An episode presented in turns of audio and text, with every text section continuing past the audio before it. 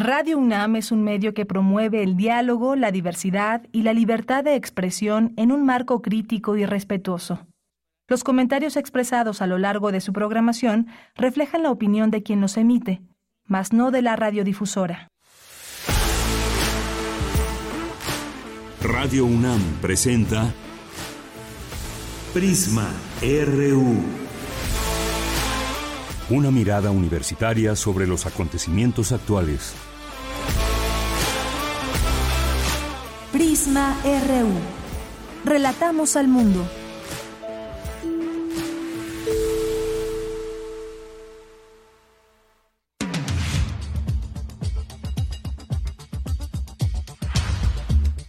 ¿Qué tal? Muy buenas tardes. Muchas gracias por acompañarnos. Iniciamos este informativo Prisma RU, una con seis minutos y muchas gracias por su sintonía a través del 96.1 de FM. Vamos a hacer un recuento, estar platicando de lo que ha sucedido en las últimas horas allá en Guerrero, en varias partes, entre ellas una de las afectaciones mayores es Acapulco. Esta nota que ha dado la vuelta al mundo por la intensidad, lo atípico de este fenómeno, eh, no se tenía previsto de esta manera, había un monitoreo constante y no se previó de esta manera que afectara y que en cuestión de horas se convirtiera en categoría 5, eh, pues rompió récord histórico en intensidad intensificación de un huracán. Lo que ocurrió pues fue algo atípico, también señalan autoridades del país. Vamos a estar platicando de ese tema con la doctora Cristian Domínguez, ella es investigadora del Instituto de Ciencias de la Atmósfera y Cambio Climático. Vamos a hablar con ella de este tema y vamos a hacer o intentar por lo menos hacer un enlace hasta Guerrero con Laura Sánchez Granados, ella es periodista allá en este estado para que pues también nos platique de la situación actual. Hay mucha gente que sigue incomunicada hay mucha gente que pues tendrá que ser prácticamente sacada del estado para regresar a sus lugares de origen, dadas las afectaciones también en aeropuertos, en carreteras, como sabemos, y más, así que nos va a dar un parte informativo, ojalá que podamos lograr esta comunicación con ella. En otros temas vamos a platicar con Renata Díaz Barreiro, que ella es economista y está pues dedicando estos últimos años a hablar y a investigar sobre eh, esa analista estratégica para la incidencia en política pública con perspectiva de género y sobre todo esta parte de derechos humanos para mejorar la vida de las niñas, niños y adolescentes en México. Así que pues tendremos estos datos, esta información sin duda muy muy importante. Vamos a tener también en nuestra segunda hora Cinemaedro con Carlos Narro, cine. Vamos a hablar de pues estrena TV UNAM frecuencia su programación, la podrán ver más de 22 millones de personas en el Valle de México. Vamos a tener también una invitación a una obra de teatro. Nos acompañará aquí en este estudio Blanca Guerra, una reconocida actriz, y que nos va a platicar de una obra que se está presentando allá en el Centro Cultural Universitario, Más allá de los hombres. Así que no se la pierdan. Esto y más tendremos hoy aquí en Prisma RU. Yo soy Deyanira Morán y a nombre de todo el equipo Mm, les deseamos que tengan buena tarde, que nos acompañen y desde aquí relatamos al mundo.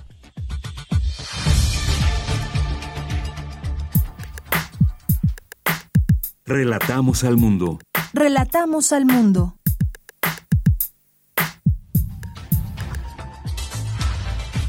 Y en resumen, en este jueves 26 de octubre del año 2023, en la información nacional, esta mañana el gobierno federal presentó un balance de los daños que dejó a su paso el huracán Otis. Hasta el momento se tiene registro de 27 muertos y 4 desaparecidos. La Coordinación Nacional de Protección Civil emitió este jueves una declaratoria de desastre natural para seis municipios del estado de Guerrero.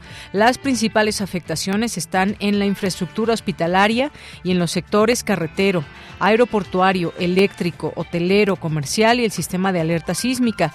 Por su parte, la gobernadora de Guerrero, Evelyn Salgado, informó que hay afectación en el 80% de los hoteles y están por evacuar a los turistas varados en Acapulco. La Secretaría de Hacienda activó el bono catastrófico que México emitió en 2020 a través del Banco Mundial, el cual ofrece una cobertura de 485 millones de dólares. Por su parte, la Secretaría de Infraestructura, Comunicaciones y Transportes informó que la autopista México-Acapulco se logró reabrir en el kilómetro 360 para permitir el paso de vehículos de emergencia al puerto de Acapulco. La Cruz Roja activó el Comité Operativo de Emergencia Nacional con el objetivo de responder de manera oportuna ante este desastre. La Comisión Nacional del Agua informó que ahora como, como baja presión remanente, Otis ocasionará lluvias puntuales torrenciales en diversas regiones de Guerrero, intensas en Michoacán y muy fuertes en Estado de México, Morelos, Oaxaca, Ciudad de México y Guanajuato. Y ante el desastre provocado por el huracán Otis en Acapulco y varias poblaciones de Guerrero, la Universidad Nacional Autónoma de México instaló un centro de acopio y ayuda para los damnificados. Em, junto a las astas bandera del Estadio Olímpico Universitario. Nuestra compañera Virginia Sánchez realizó un recorrido por el centro de acopio. Más adelante nos hablará sobre los productos y herramientas que se sugiere a la población donar. En la información internacional, al menos 22 personas murieron y otras resultaron heridas durante tiroteos en una localidad una localidad de estado del estado de Maine al norte de Estados Unidos. Hoy en la UNAM, ¿qué hacer? ¿Qué escuchar? ¿Y a dónde ir? Hoy es jueves de Gaceta UNAM y en su portada nos presenta el tema TV UNAM, nueva frecuencia, mejor calidad y mayor cobertura. 22 millones de potenciales televidentes. Además, conoce todo acerca de la aprobación de una segunda vacuna contra la malaria por parte de la Organización Mundial de la Salud. Toda la información se encuentra disponible en la Gaceta de la UNAM de hoy jueves 26 de octubre. Te recomendamos una emisión más de la serie radiofónica En Recuerdo de Raquel. Selección de programas de la serie Museos en el Aire de Raquel Tibol. El programa de hoy jueves 26 de octubre se titula Museo de Fernán Leyer. La serie completa de Museos en el Aire puede consultarse en el sitio oficial radiopodcast.unam.mx. Y la serie radiofónica En Recuerdo de Raquel se transmite los martes y jueves en punto de las 17 horas por el 96.1 de FM. Otra opción sonora que no te puedes perder es la serie radiofónica Al compás de la letra, bajo la conducción de Ángel Figueroa. El programa de hoy es una retransmisión.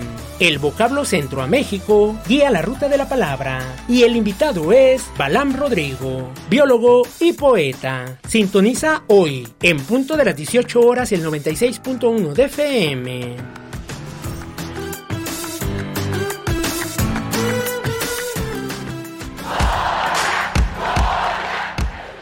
RU.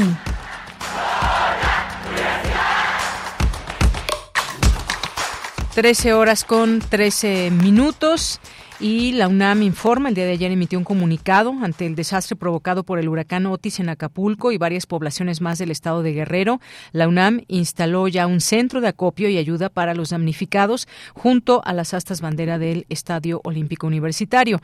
El centro de acopio abrirá, eh, abrió ya este jueves 26 de octubre al mediodía. Se sugiere a la población apoyar con agua embotellada, alimentos enlatados, cobijas, insumos para primeros auxilios, objetos para higiene personal, ropa en buen estado, toallas femeninas, pañales, además herramienta de mano para la remoción de desechos y escombros como carretillas, barretas, palas y picos. La UNAM se solidariza con toda la población del estado de Guerrero que resultó gravemente afectada por este meteoro. Y nos vamos a la información justamente sobre este tema. El gobierno de México informó que se han registrado 27 personas fallecidas, cuatro desaparecidas, luego del paso de este huracán categoría 5 Otis en el estado de Guerrero. Esta mañana autoridades federales y locales presentaron un informe y mi compañera Cindy Pérez Ramírez nos tiene todos los detalles. ¿Qué tal, Cindy? Muy buenas tardes. Deyanira, es un gusto saludarte. Muy buenas tardes. Durante la conferencia matutina de este jueves, el gobierno federal dio cuenta de las acciones y los efectos que dejó a su paso el huracán Otis categoría 5 en la ciudad de Acapulco. La secretaria de Seguridad y Protección Ciudadana, Rosa Isela Rodríguez, informó que el huracán provocó no solo seis cierres carreteros, sino también la pérdida de vidas humanas. El reporte de 27 personas fallecidas y cuatro desaparecidas, de acuerdo con el CENAPRED, que es el Centro Nacional de Prevención de Desastres, en menos de 12 horas el huracán Otis pasó de tormenta tropical a categoría 5, la máxima en la escala Saffir-Simpson, es decir, que de vientos de 64 kilómetros por hora creció a 270 kilómetros por hora. Los modelos de pronósticos internacionales no preveían en un inicio que el huracán evolucionara como lo hizo, mucho menos que afectara al puerto de Acapulco. Lo que ocurrió el martes 24 fue algo atípico y un escenario poco probable. Desde Acapulco, la gobernadora Belín Salgado reportó al presidente López Obrador que se trabaja en el restablecimiento de todos los servicios. La autopista del Sol ya se encuentra abierta, ya hay conectividad carretera, así como servicios de telefonía celular.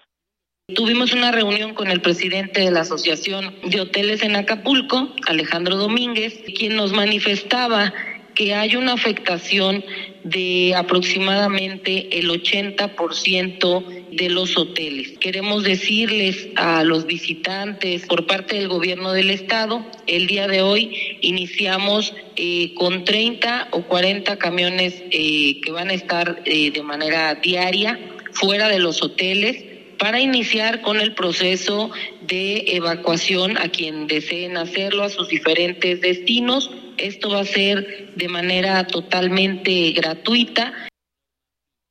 Por su parte, el presidente Andrés Manuel López Obrador, quien ayer encabezó los recorridos en las zonas de desastre, informó que se analizaron todas las zonas afectadas y que mil servidores de la nación harán un censo para evaluar los daños.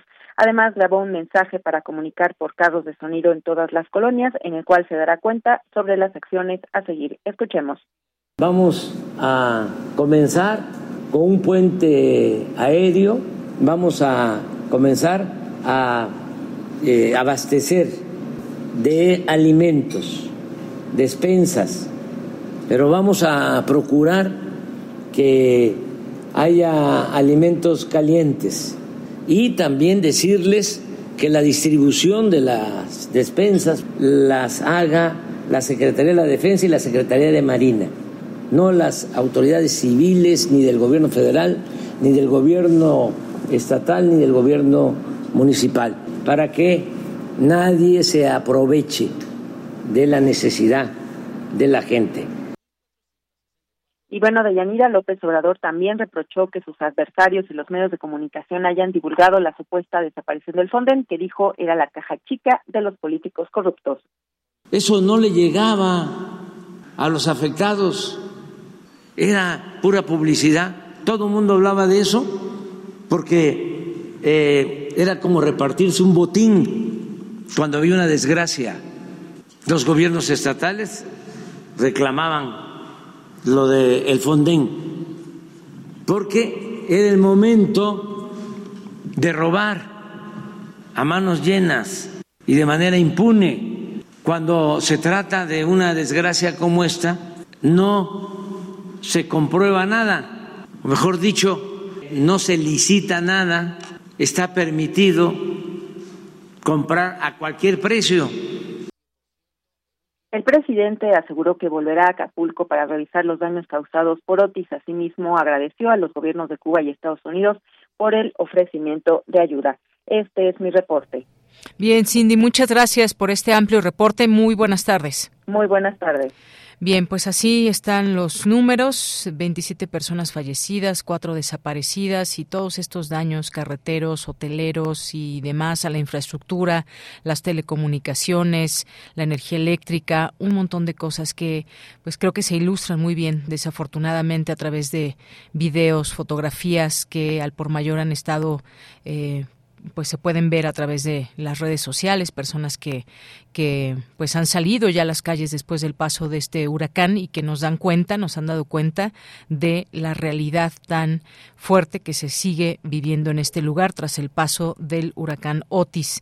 Vámonos ahora con mi compañera Virginia Sánchez y ante este desastre provocado por el huracán en Acapulco y varias poblaciones del estado de Guerrero, la UNAM abrió un centro de acopio y ayuda para los damnificados. Vicky, cuéntanos, muy buenas tardes momentito más, en un momentito más estará aquí nuestra compañera Virginia Sánchez para platicarnos pues de todos los pormenores de este apoyo que se ha dispuesto ahí en Ciudad Universitaria para que acudan las personas que así lo deseen y puedan donar algo. Y entre estos productos pues justamente queremos platicarles de qué se trata para que puedan para que puedan acudir a este lugar que pues se abrió al mediodía como leíamos en el comunicado aunque muchas personas también empezaron a llegar desde antes para poder tener esta posibilidad.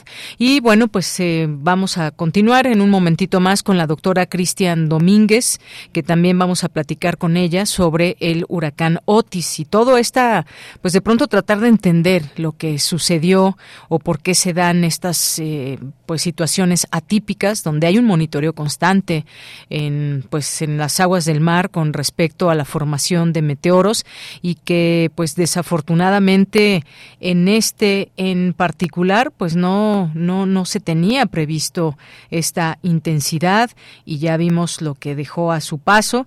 Así que pues bueno hoy incluso se vuelve a decir en la en la conferencia mañanera acerca de este tema y de lo atípico que es la palabra que hemos estado escuchando así como el recuento de daños y cómo pues de dónde se va a sacar este dinero también que era algo que pues en los distintos medios de comunicación se estaba diciendo, bueno, pues ya si no existe el Fonden, ¿cómo se va cómo se va a generar todo este apoyo. Bien, pues ya está en la línea telefónica la doctora Cristian Domínguez, ella es investigadora del Instituto de Ciencias de la Atmósfera y Cambio Climático. Sus líneas de investigación, meteorología tropical, pronóstico subestacional y estacional, eh, modelación climática, percepción de riesgos hidrometeorológicos. Doctora Cristian, muy buenas tardes.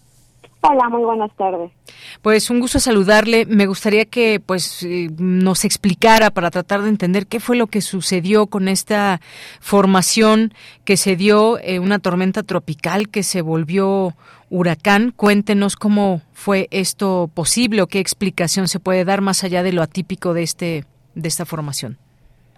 Bueno, me gustaría empezar comentándole a tu auditorio que estamos bajo un año que es el niño y esto lo que propicia es que tengamos temperaturas pues bastante calientes que son el combustible para los ciclones tropicales. Anteriormente, eh, formar a Otis estaba Norma y también ocurrió Lidia y ambos ciclones tropicales alcanzaron categorías pues grandes de tres, eh, categoría 3 en, en la escala Saffir-Simpson que tienen vientos aproximadamente entre los 178 y 208 kilómetros por hora. Después viene Otis y lo que pasó fue que era una tormenta tropical y el pronóstico indicaba que iba a tocar tierra en alguna parte de Guerrero. Se tiene como digamos, un radio de afectación donde podría tocar tierra. Entonces Otis empezó a, formarse, a ser tormenta tropical, después eh, pues se intensificó un poquito a categoría 1 y los pronósticos indicaban que iba a ser hasta categoría 2. Sin embargo, al momento, eh, pues unos horas antes de que tocara tierra, que ocurrió en la medianoche del miércoles, la noche del martes para el miércoles, eh, lo que ocurrió fue que alcanzó pues velocidades de 270 kilómetros por hora, lo que lo convirtió en un huracán categoría 5, ¿no? Entonces, en meteorología nosotros le llamamos rápida intensificación, es decir, que en un periodo muy corto de tiempo, que en este caso fueron aproximadamente 12 horas, pasó de ser una tormenta tropical a un categoría 5. Efectivamente, bueno, pues esa es la explicación. Nos mencionaba usted al inicio que estamos en el año de los efectos del niño y nos preguntamos si eso tiene que ver también con el cambio climático o no, doctora. Bueno, es, eh, siempre hay una variabilidad en los océanos. A veces tenemos temperaturas muy frías, a veces tenemos temperaturas muy calientes. Por ejemplo, en 2020, 2021 y 2022 hubo temperaturas frías del lado del Pacífico y este año nos tocan temperaturas calientes, que es el niño, los años previos había sido la niña, entonces siempre hay una variabilidad. Sin embargo, dentro de esa variabilidad, pues estamos inmersos en un cambio climático, ¿no? Debido a las emisiones de gases de efecto invernadero. Sin embargo, eh, pues no tenemos registros tan largos para que podamos atribuir de manera contundente que Otis, eh, la que haya llegado a categoría 5, fue debido al cambio climático, ¿no? Nos hacen falta pues más datos observados porque en el Pacífico todos los registros datan desde 1950 aproximadamente. Y esto no ocurre en el Atlántico, por ejemplo, en el Atlántico se tienen registros desde 1850. Entonces sí nos hacen falta más datos para poder atribuir de manera directa que fue debido a un cambio climático. Por lo pronto, lo que sabemos que es de los años El Niño, como fue el 97 con Paulín, que también afectó a Acapulco, a Patricia, que afectó Jalisco en el 2015 y ahora esta temporada del 2023, pues sigue siendo los El Niño, ¿no? Las señales que haya huracanes intensos. Claro. Entonces, bueno, para ser muy claros en todo esto, faltan más datos para decir que esto es causa del cambio climático. Hay estas, digamos, estos fenómenos como el niño, la niña que van como en estas variabilidades que usted nos menciona eh, y en todo caso, eh, digamos, cuáles serían estos datos que faltarían para saber si es el cambio climático o no, algo en lo que se ha insistido, y yo digo hay que ser muy claros porque incluso en distintos medios de comunicación se da por hecho el cambio climático fue el causante de todo esto y creo que no se debe hablar a la ligera o con, o con información que pueda estar sesgada. Sí, así es. Lo que pasa es que Mira, cuando nosotros hacemos estudios de atribución de cambio climático, por lo general se necesitan pues bastantes datos de más de 100 años en los que se puedan considerar pues diferentes variabilidades, porque hay variabilidades como el niño, por ejemplo, que dura tres o siete años, tiene esos periodos, pero hay otras oscilaciones mucho más eh, grandes que duran 30 años.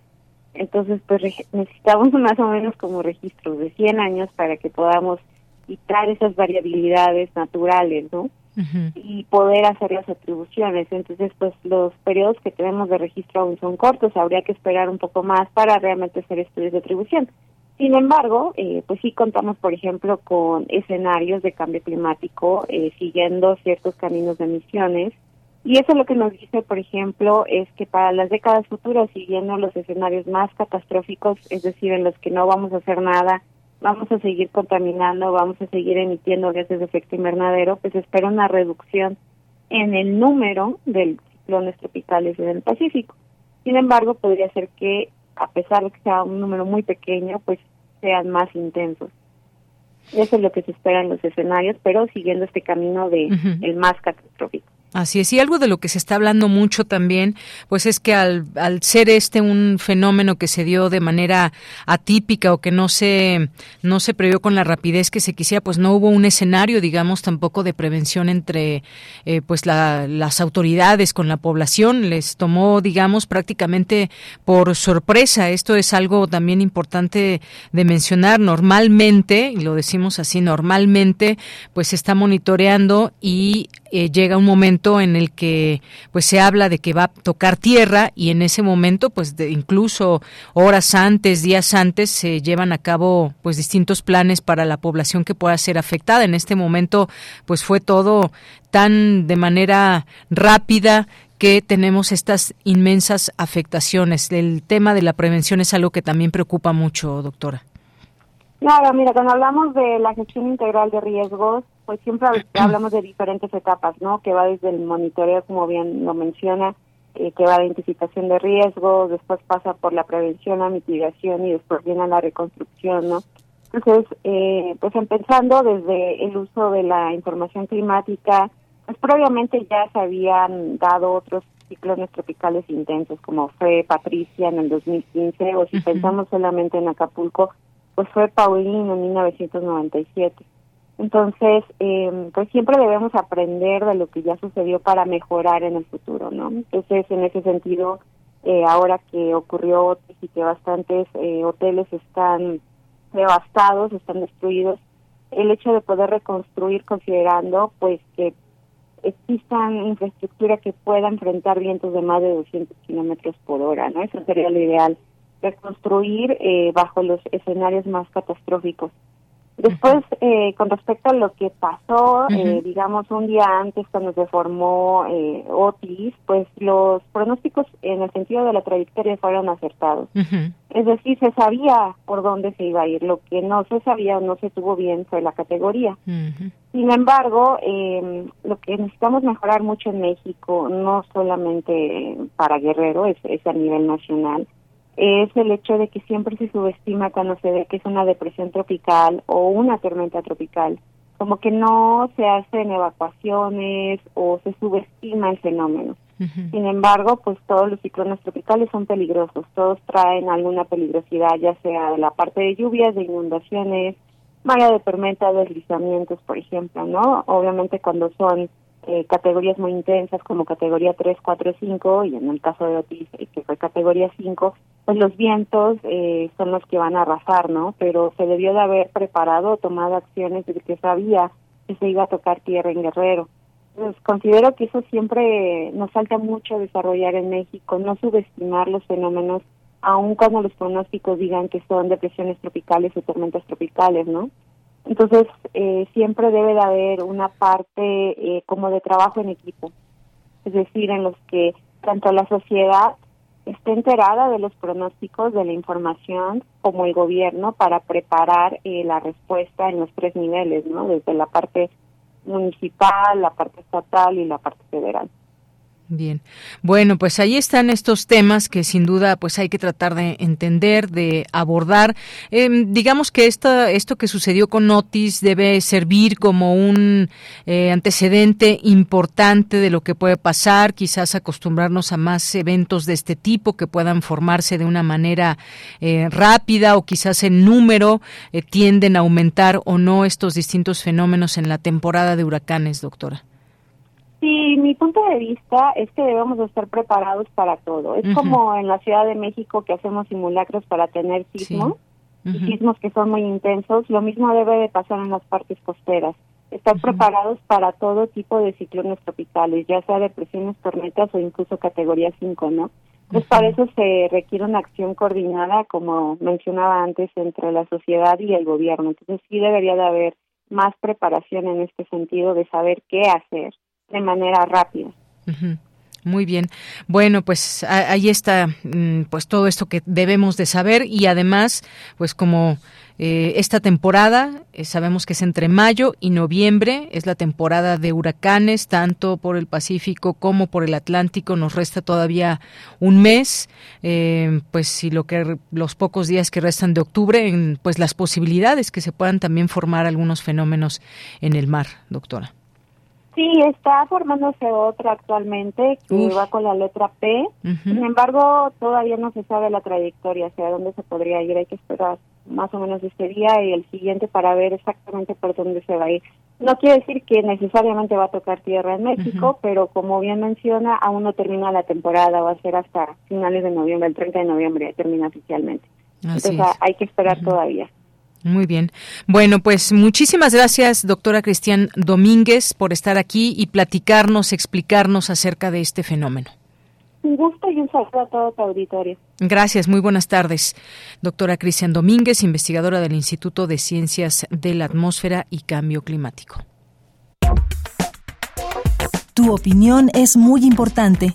Escríbenos al correo electrónico prisma.radiounam@gmail.com.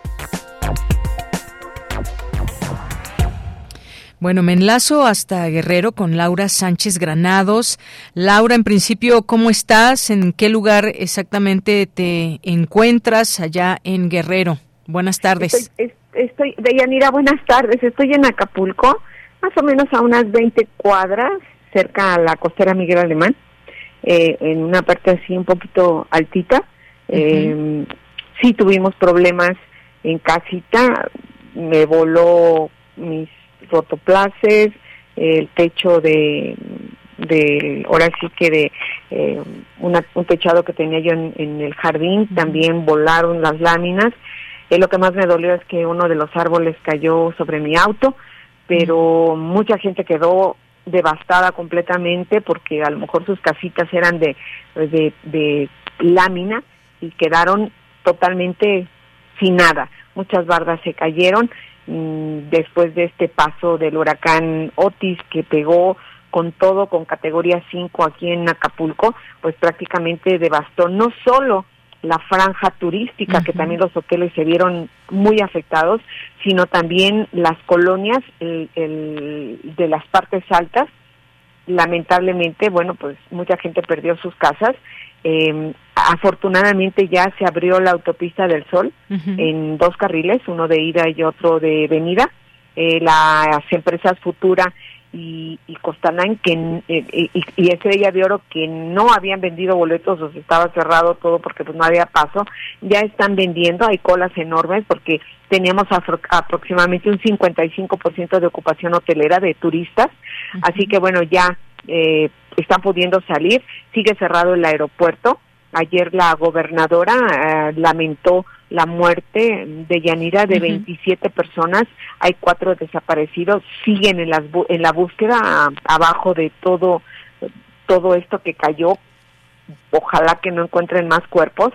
Están implementando ya la reconstrucción de viviendas y pues eh, para apoyar eh, a la gente que, que, lo, que lo está necesitando eh, no solo los, en sus viviendas, sino también en los a los comerciantes que perdieron todo, no solo por el huracán que se llevó muchas cosas, sino por la rapiña. Les vaciaron, les vaciaron sus comercios ayer. Mm. Yo veía que no había ningún elemento de seguridad hasta hoy, que están haciendo recorridos, pero saquearon como si estuvieran comprando, pero porque no había ni manera, las puertas estaban rotas, entraban y salían.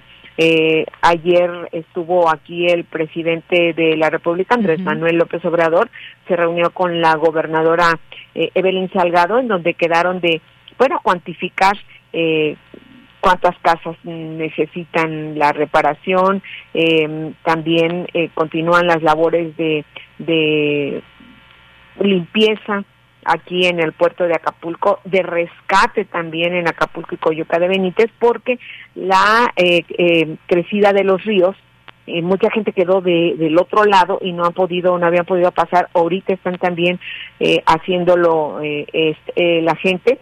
tuvieron una reunión privada con el presidente aquí en la zona naval hicieron un recorrido por eh, la zona de la costera Miguel Alemán. Eh, ya desde ayer empezaron con la limpieza de esta franja turística con brigadas de los tres órdenes de gobierno. Eh, se restablece ya poco a poco la telefonía porque prácticamente estábamos aislados. ya tenemos al menos celular, pero no hay luz, no hay agua eh, eh, también la gobernadora Evelyn Salgado confía en que pues con la ayuda del presidente Andrés Manuel López Obrador eh, pues eh, apoye para la reconstrucción de Acapulco en donde dijo ella se requieren pues muchos miles de millones de pesos aquí quedaron eh, muchos turistas varados en Acapulco. Teníamos una ocupación hotelera de alrededor del 55%. Eran muchos turistas los que estaban aquí en los hoteles ya están siendo apoyados con autobuses eh, gratuitos para sacarlos de Acapulco y llevarlos a la Ciudad de México. Eh, estuve platicando con el presidente de la Asociación de Hoteles y Empresas Turísticas y me dice que alrededor del 80% del sector hotelero y de los restaurantes resultaron afectados y requieren del apoyo inmediato. Estamos a unos pasos de del mejor mes que tiene Acapulco, que es el mes de diciembre y la situación para ellos pues es, e, es la época que ellos esperaban y tienen mucho miedo de que no se termine eh, los trabajos en, aquí en la costera Miguel Alemán, en la zona turística.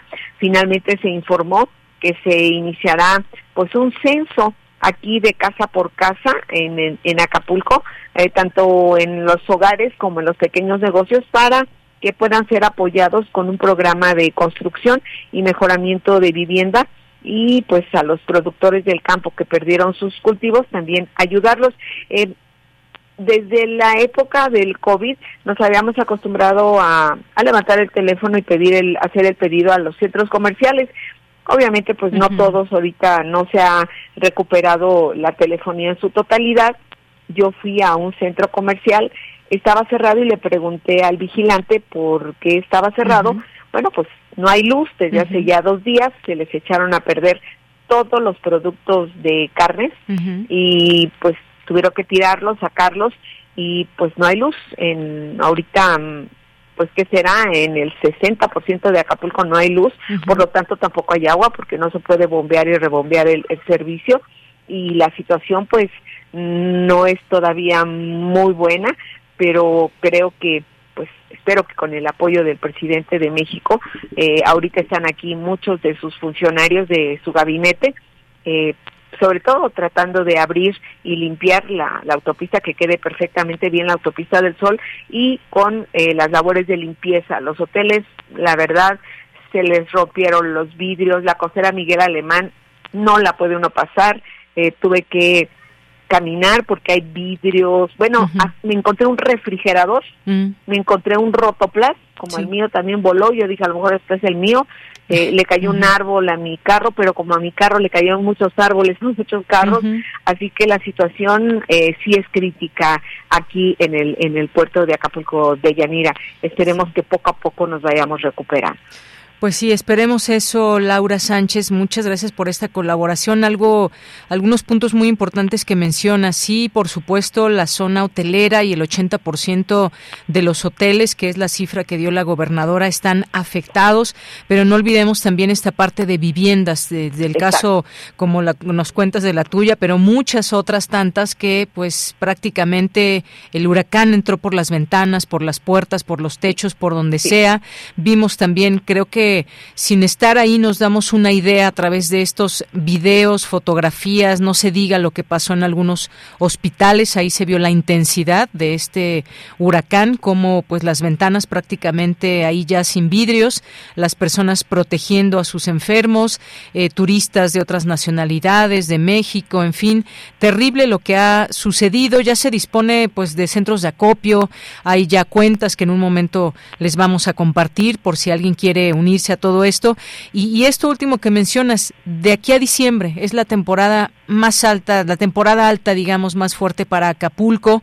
Ojalá que, como bien dices, eh, fluya toda esta ayuda para que pueda recuperarse y recibir a turistas en diciembre y que la gente vaya a Acapulco para que se pueda recuperar ojalá porque ya se tenía la agenda para diciembre, había mucha eh, mucha emoción por parte de pues mucha gente que ya quería hacer sus reservaciones, los restauranteros, los hoteleros ya estaban preparados pues para recibir a los miles y miles de turistas que llegan a pasar el año nuevo aquí en Acapulco de Yanira y yo la verdad dudo mucho que la gente que vive en la Ciudad de México, en el Estado de México, quiera venir a Acapulco. La situación, híjoles, no sé cómo se vaya a poner porque falta muy poco tiempo. Así es. Eh, en este momento podríamos decir, Laura, que la ayuda ya está llegando, está fluyendo. Está llegando en lo que es el arrastre, la limpieza, abrir los caminos, eh, los camiones para sacar a los turistas que ya no soportaban estar aquí y luego sin teléfono no tenían comunicación con su con sus familiares fue muy desesperante. A, muchos anuncios que subieron, busco a fulanito de tal, si saben algo de él, mi tía vive en tal lugar, por favor ayúdenme a encontrarlos, pero no había eco porque tampoco los de Acapulco teníamos manera de, de, de contestar porque no había internet, pero se siente poco a poquito el apoyo al menos ya nos sacaron a los turistas que estaban varados, al menos ya abrieron la autopista del sol para que puedan moverse, entrar y salir. Y, y, esto pues es una gran ayuda. Ahora, bueno, pues hay que hacer el conteo de cuántas viviendas, eso todavía no lo sabemos, están, están trabajando en eso, cuántas viviendas quedaron destruidas completamente, cuántos negocios quedaron devastados. Y, y aparte pues se robaron toda la mercancía que tenían. Entonces, sí está llegando, pero todavía no lo notamos, así como que... Sí, no está fluyendo de una manera Todavía no se siente. Eh, vamos a decir, a lo mejor esto es paso por paso, pero pues uno se desespera que vive aquí y dice, ya quisiéramos ya ver muchas cosas muy rápido, pero sí es muy difícil. Fue categoría 5, el primero en la historia de, de Acapulco, yo he pasado todos los huracanes que te puedas imaginar, cuatro, tres, dos, eh, tormentas tropicales, muy devastadores, muy duros, pero psicológicamente cuando escuchas que va a entrar un huracán 5 con vientos de alrededor de 300 kilómetros por hora, no, es, es así como que de espanto. Y luego no hay luz, escuchas el viento en tu cabeza, escuchas yo vivo a un lado de un cauce pluvial, escuchas el, el, cómo baja el río con, una, con un caudal, yo pensé que nos íbamos a inundar, nos subimos al segundo piso y de ahí no bajamos. Y, y pues a esperar una noche donde no dormimos, yo no dormí en toda la noche. y luego todo el día pues me tocó transmitir a muchos medios que me hicieron el favor de solicitarme el apoyo.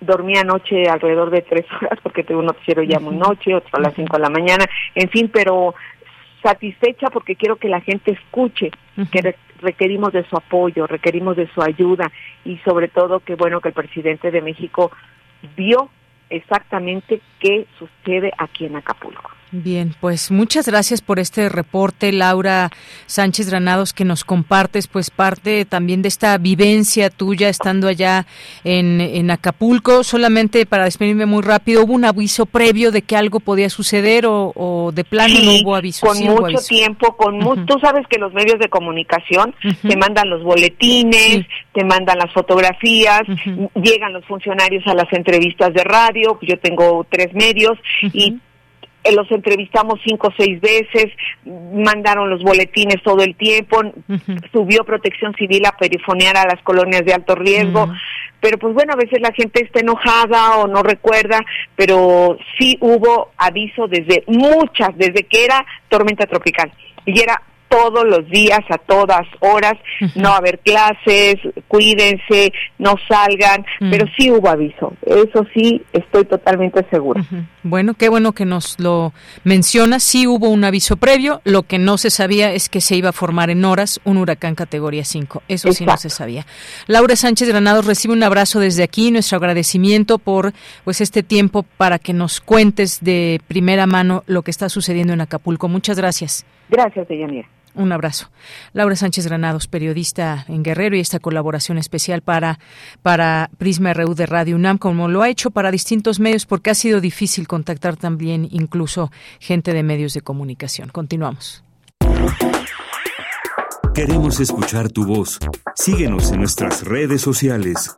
En Facebook como Prisma RU y en Twitter como arroba PrismaRU.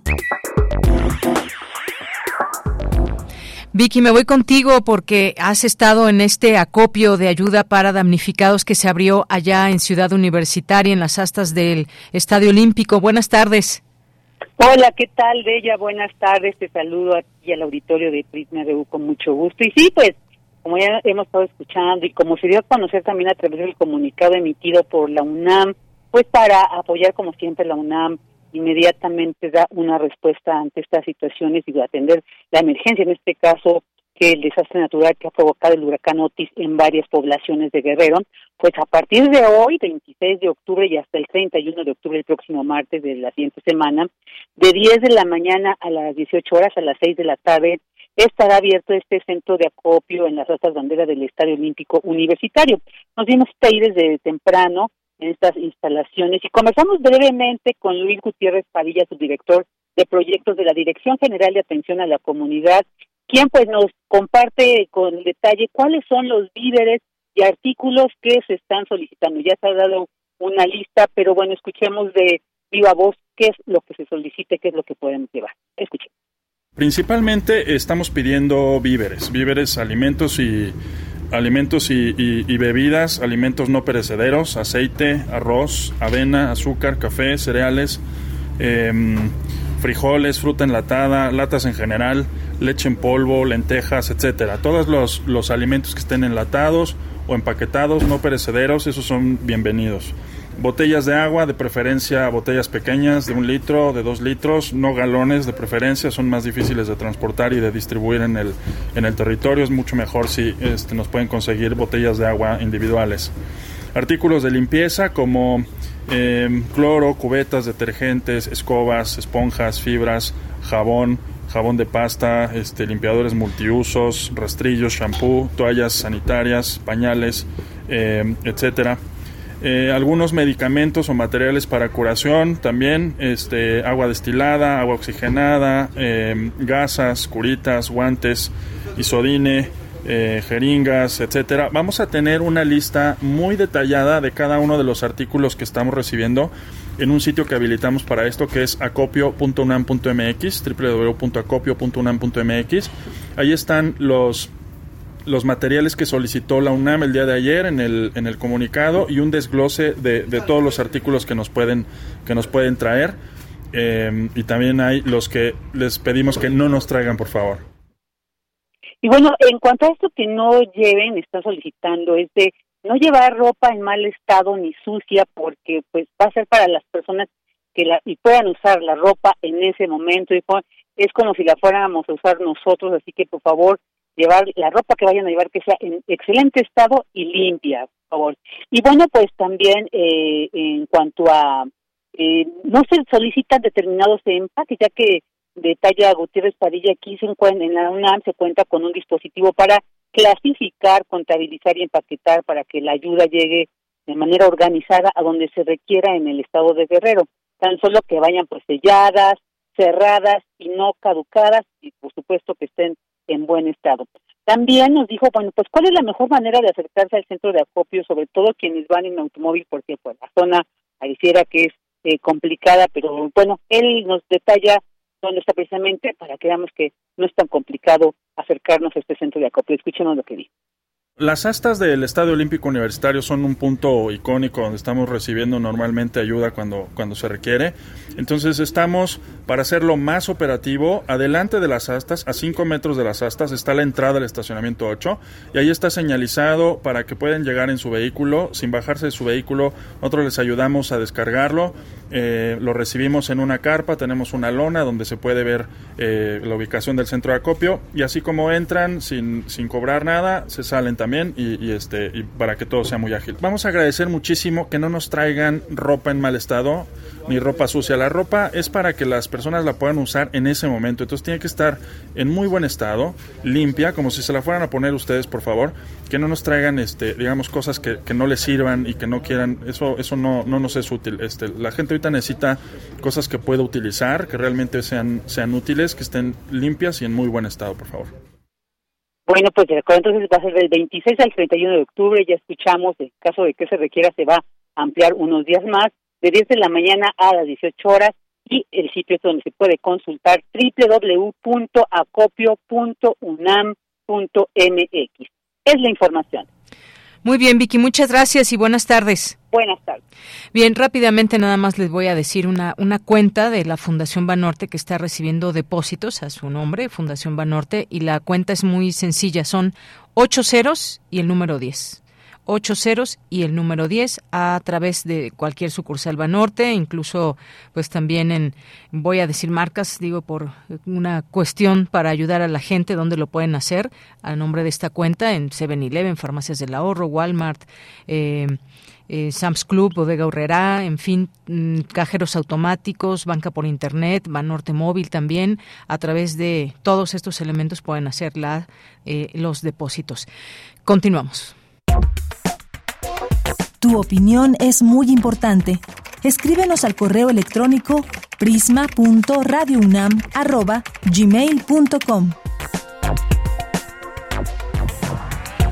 Bien, pues nos vamos ahora con Renata Díaz Barreiro. Ella es economista por la Universidad Iberoamericana. Actualmente se desempeña en Early Institute como investigadora y analista estratégica para la incidencia en política pública con perspectiva de género y de derechos humanos para mejorar la vida de las niñas, niños y adolescentes en México.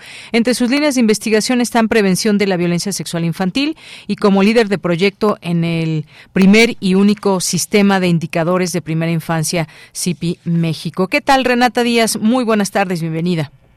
Hola, Deyanira. Pues muchas gracias por el espacio y, pues agradezco eh, poder hablar de ese tema tan relevante que es la primera infancia en nuestro país. Claro que sí, es un tema muy importante y nos vas a hablar también de este pues simposio que hubo contribuciones para la agenda de primera infancia 2024-2030. Cuéntanos, por favor.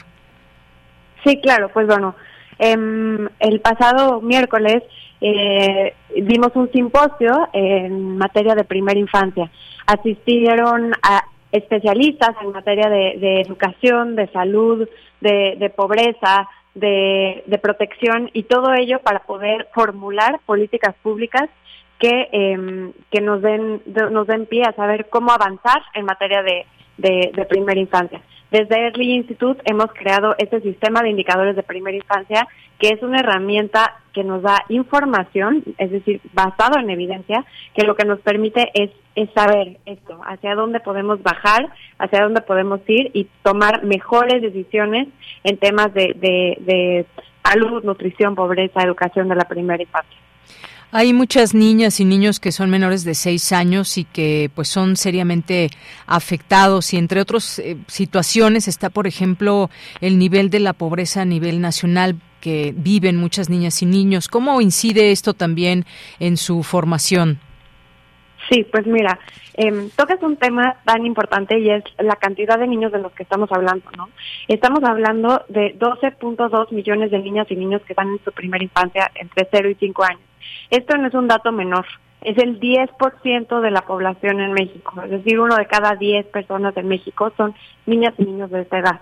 Y eh, lo que resulta preocupante es esto que justamente mencionas. El 50% de estos niños, es decir, estamos hablando de 6 millones de niñas y niños, están en pobreza y 12% están en pobreza extrema. ¿Qué significa esto? Que no, no es solamente por ingresos, sino que también no se les están satisfaciendo sus necesidades y tienen carencias por salud, carencias por alimentación, carencias por seguridad social, por una vivienda digna también y por educación. Entonces es eso, ¿no? Tenemos actualmente una situación preocupante de pobreza en, en nuestro país que, que simplemente no avanza, ¿no? Los niveles de salud eh, de, aumentaron desde de 17%, la carencia por acceso a servicios de salud de 17% y ahora estamos en 45%. Esto es realmente preocupante que, que pues, niñas y niñas, niñas y niños no tengan acceso a salud, por ejemplo. Así es, pues sí, datos muy importantes. Eh, también, pues está, pues la primera infancia en México que como sabemos, es un momento muy importante desde, desde que nacen las niñas o niños hasta que tienen seis años. ¿Qué pasa en esta parte, en su desarrollo cognitivo, en la realidad que van, eh, pues van empezando a notar que existe, cuál es su alrededor, se van asumiendo también como, como personas que pues están en un contexto. ¿Cuáles son, digamos, los desafíos de todo esto, Renata? Sí, eh, pues mira, eh, una de las eh, de, los, de las cosas que más hemos reiterado desde el instituto es que la primera infancia, y digo, la, la evidencia lo señala, es una etapa trascendental por el crecimiento tan amplio que hay del cerebro en esta etapa y sobre todo porque lo que pasa en la primera infancia determina el futuro de niñas y niños. Es decir, en estos, en esta digamos ventana de oportunidad que son los primeros cinco años, se desarrolla de manera cognitivamente el cerebro, emocionalmente, también eh, eh, es, el, es el momento en el que se crean estos cimientos, digamos, de una casa, que lo que puede hacer es que tengan, determinar si tiene un futuro bueno o malo. ¿no?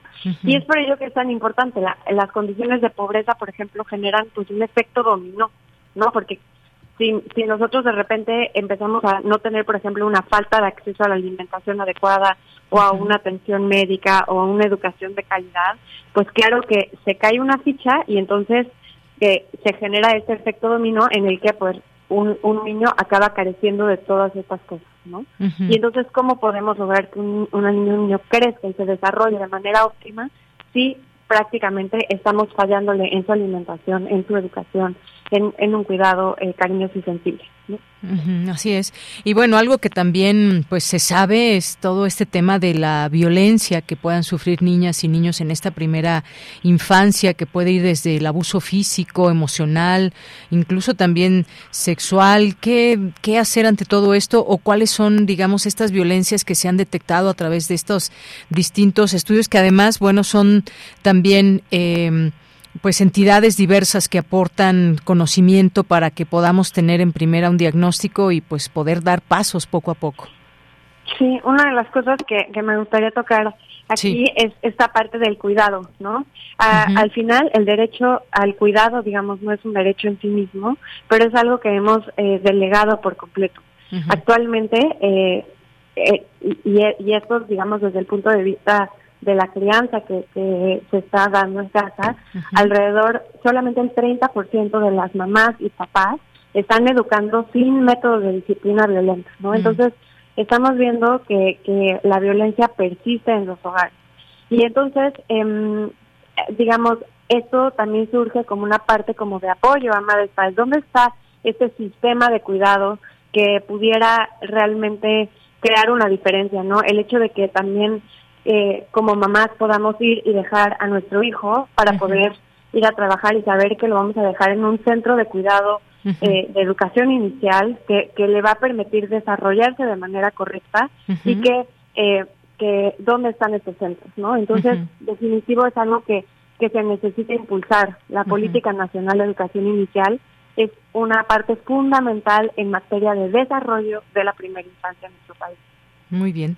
Bueno, pues muchas gracias por estos datos, por esta información que siempre es importante también dar a conocer y que pues podamos, digamos, generar un grano de arena, por lo menos desde el conocimiento, saber qué pasa y qué es lo que se investiga y cuál es esta realidad que premia en un país como México, refiriéndonos a las infancias. Muchísimas gracias, Renata Díaz Barreiro.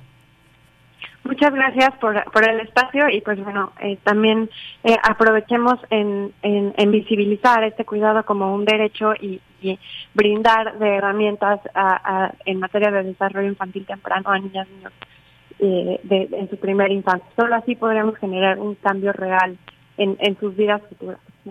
Muy bien. Bueno, pues muchísimas gracias y hasta pronto, Renata. Gracias. Hasta luego, muy buenas tardes. A Renata Díaz Barreiro, quien se desempeña como investigadora y analista estratégica para la incidencia en política pública, ahí en Early Institute. Son las dos de la tarde, tenemos que irnos a un corte, regresamos. Prisma RU. Relatamos al mundo.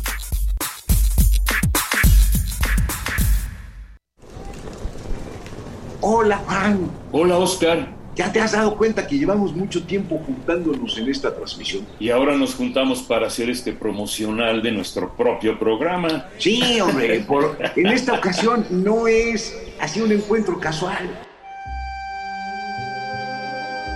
Las Esquinas del Azar, todos los martes a las 10 a.m. y retransmisión los sábados a las 4 p.m. por el 96.1 de FM.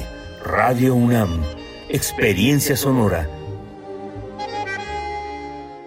Si te interesa proveer de bienes o servicios a partidos políticos, coaliciones, precandidaturas, candidaturas, aspirantes y candidaturas independientes, debes inscribirte y estar activo en el Registro Nacional de Proveedores. Es rápido y fácil. Date de alta en rnp.ine.mx.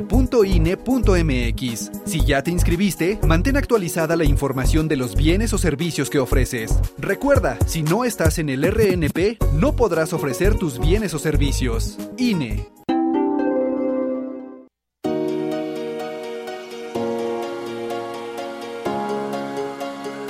La mente es infinita, misteriosa y sorprendente. Entender qué pasa dentro de ella es una odisea. Para ello existe la psicología. Una brújula en medio de un mapa. Juntos hagamos conciencia, psicología y sociedad. Porque conocer la mente y cómo funciona en los actores de una sociedad nos compete a todos. Todos los lunes a las 6 de la tarde por el 96.1 de FM o en la página web radio.unam.mx. Un programa de la Facultad de Psicología y Radio UNAM. Experiencia sonora.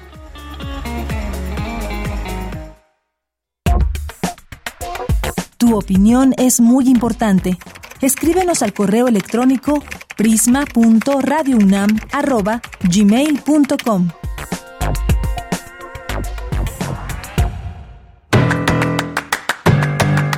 Mañana en la UNAM, ¿qué hacer? ¿Qué escuchar? ¿Y a dónde ir? La Escuela Nacional de Trabajo Social de la UNAM organiza el Seminario Internacional Permanente Igualdad y Violencia de Género desde las Diversidades, coordinado por la doctora Julia del Carmen Chávez Carapia. Conéctate mañana viernes 27 de octubre en punto de las 11 horas a través de las redes sociales de la Escuela Nacional de Trabajo Social de la UNAM. Recuerda que ante el desastre provocado por el huracán Otis en Acapulco y varias poblaciones más del estado de Guerrero, la UNAM ha instalado dos centros de acopio, uno junto a las astas banderas del Estadio Olímpico Universitario y otro en el Centro Cultural Universitario Tlatelolco. Estos centros de acopio abrieron hoy jueves 26 de octubre a partir del mediodía. Puedes colaborar llevando agua embotellada, alimentos enlatados, cobijas, insumos para primeros auxilios, objetos para higiene personal, toallas femeninas y pañales. Además, herramienta de mano para la remoción de desechos y escombros, como carretillas, barretas, palas y picos. Recuerda, la UNAM se solidariza con toda la población del estado de Guerrero que resultó gravemente afectada por el meteoro. La Coordinación Universitaria para la Sustentabilidad de la UNAM te invita a participar en las jornadas de restauración y limpieza de camellón. Las citas mañana viernes 27 de octubre, en punto de las 9 horas, en el espacio conocido como el Geopedregal y la de GAE. Para mayores informes consulta las redes sociales de la COUS UNAM. Para Prisma RU, Daniel Olivares Aranda.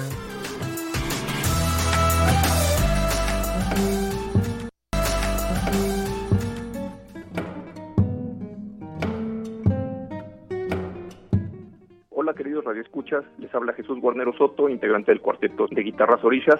Eh, en esta ocasión los quiero invitar al concierto que tendremos este 27 de octubre, viernes 27 de octubre, a las 20 horas. Es en el Teatro Casa de la Paz, ubicado en Cozumel 33, Colonia Roma, Delegación Cuauhtémoc teatro que pertenece a la Universidad Autónoma Metropolitana, muy bonito. El costo de la entrada general es de 180 pesos, con los descuentos habituales, INAPAM estudiantes queda en 90 pesos. Vamos a interpretar obras de Philip Houghton, Stephen Goss, Renko Diers, Johann Sebastian Bach, Cuthberto Córdoba. Es un programa muy amigable al oído para un público en general, muy vertiginoso y hemos visto que ha conectado bien. Este concierto en particular es el último que tendremos en la Ciudad de México como parte de la gira que hemos estado desarrollando en este 2022-2023 y no me queda más que una vez más eh, invitarles a este concierto este viernes 27 de octubre y los esperamos ahí. Muchas gracias.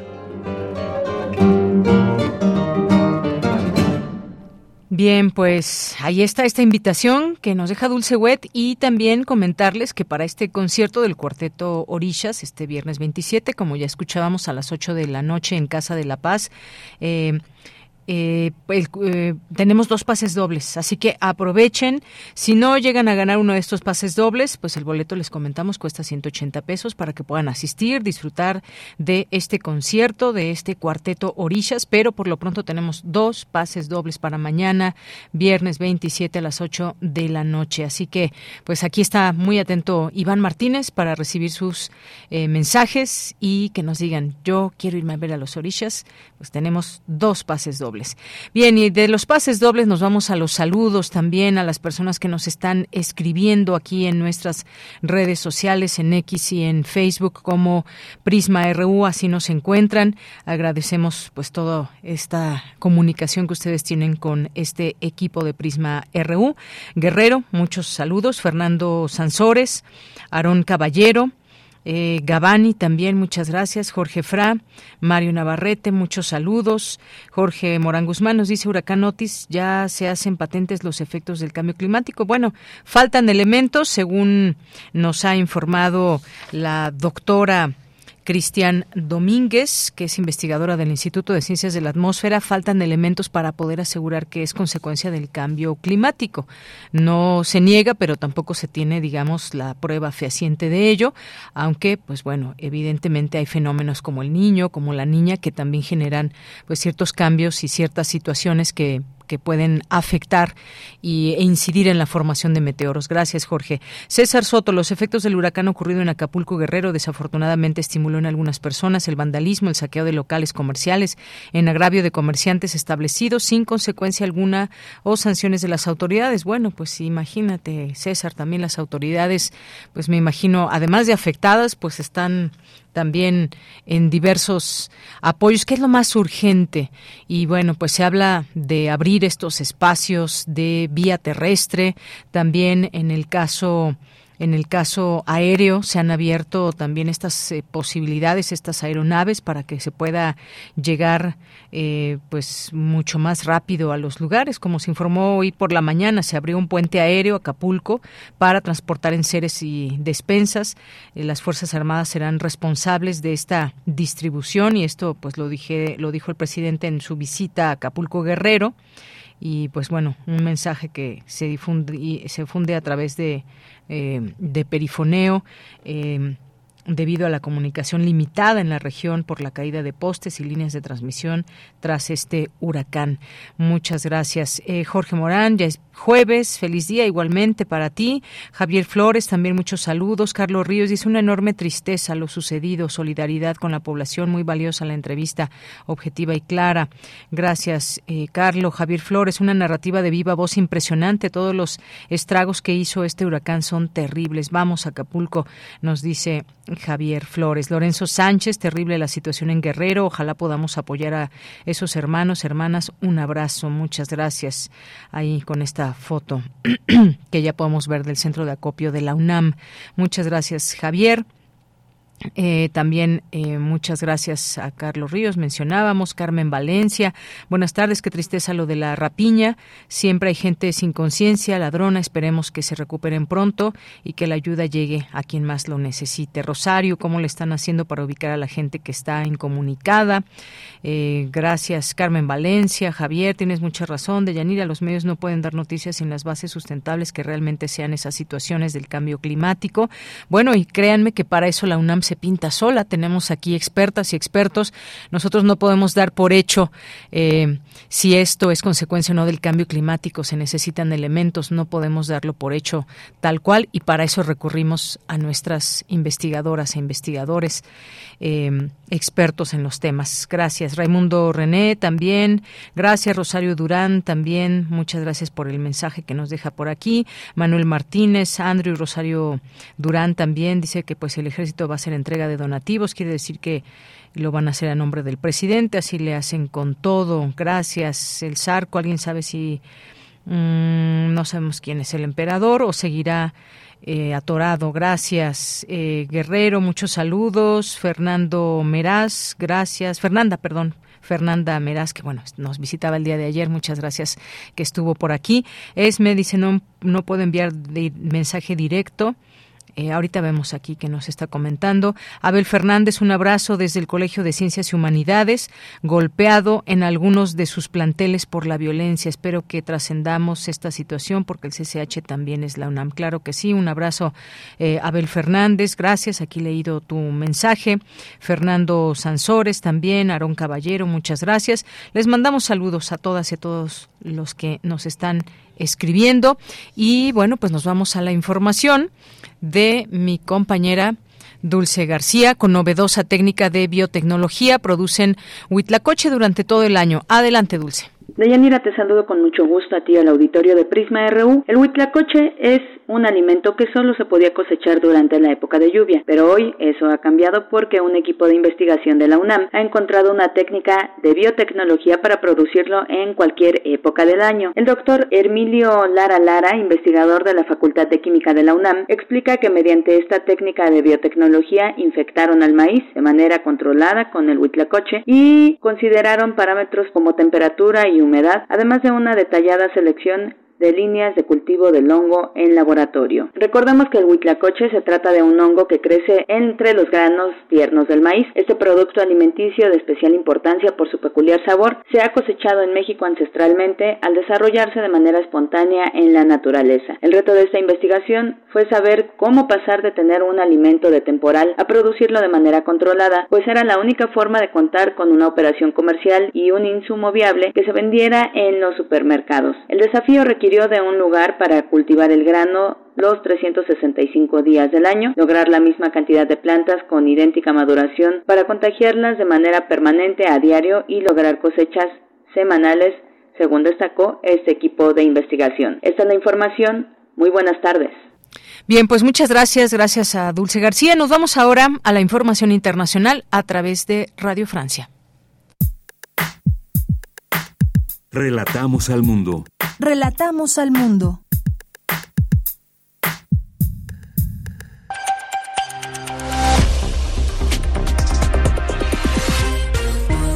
Bienvenidos a este flash informativo de Radio Francia Internacional con Carmen Peteló en los controles. Jueves 26 eh, de octubre. Estas son las noticias del mundo en tres minutos. Andreina Flores. El ejército israelí llevó a cabo en la noche de este miércoles una operación preparatoria en el norte de Gaza con tanques de guerra e infantería que se interpreta como un preámbulo de una inminente ofensiva terrestre anunciada desde hace días.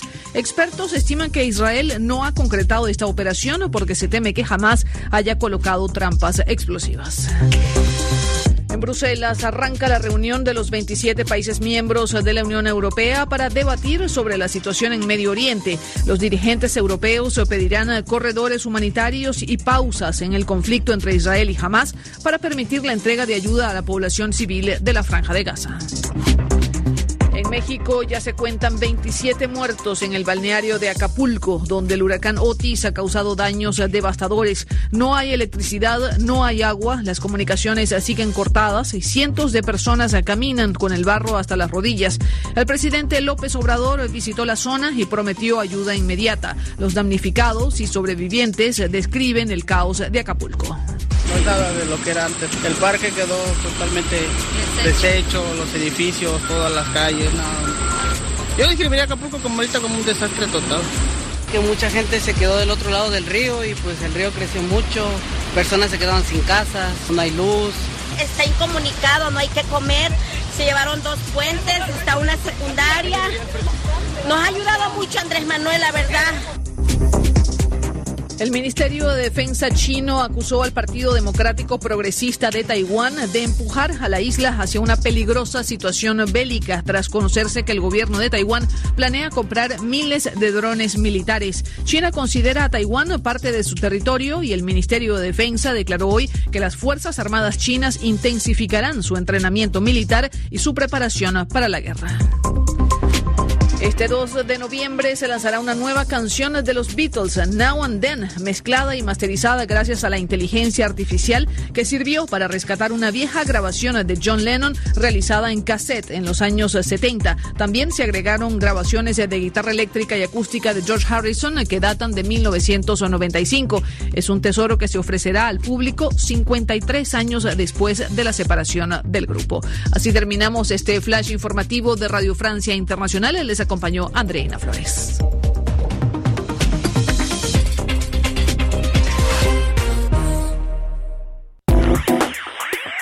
Queremos escuchar tu voz. Síguenos en nuestras redes sociales. En Facebook como Prisma RU y en Twitter como arroba PrismaRU.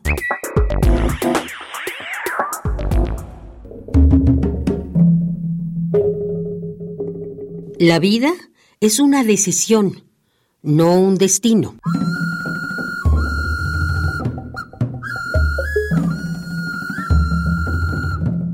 Pese a que Cristóbal Colón no supo realmente a dónde había llegado, demostró que la Tierra era redonda. Se menciona también la posibilidad de que antes que los españoles fueron los vikingos los que llegaron a nuestro continente y quizá antes otros.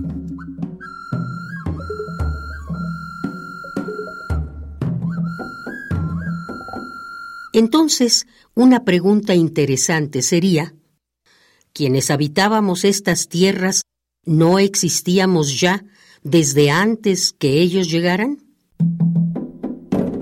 Los que vivíamos aquí teníamos una cosmovisión completa, integral. A todo le pusimos nombre y significado. Podíamos ver, oír, hablar, actuar.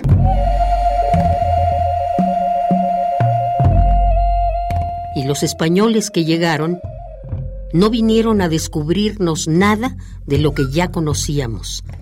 Solo vinieron a despojarnos y a quitarnos nuestras tierras y nuestras riquezas y a imponernos su manera de pensar como si fuera la única verdadera, creando incluso en nosotros una imagen inventada por ellos de nosotros ¿Acaso ustedes creen que los españoles vinieron a nuestras tierras solo a salvarnos de nosotros mismos?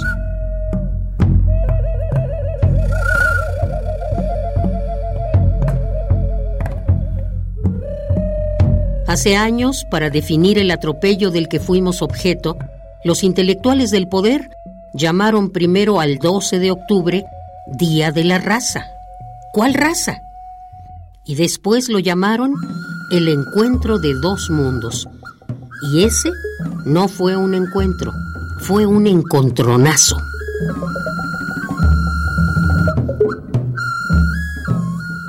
¿Son encuentros las invasiones coloniales en nuestro continente? ¿Las que se dieron en África y en muchos otros lugares del mundo? Las invasiones de ayer y las de hoy y las que mañana harán otras potencias que tienen la desvergüenza y las armas necesarias para posesionarse de otros países, ¿son encuentros?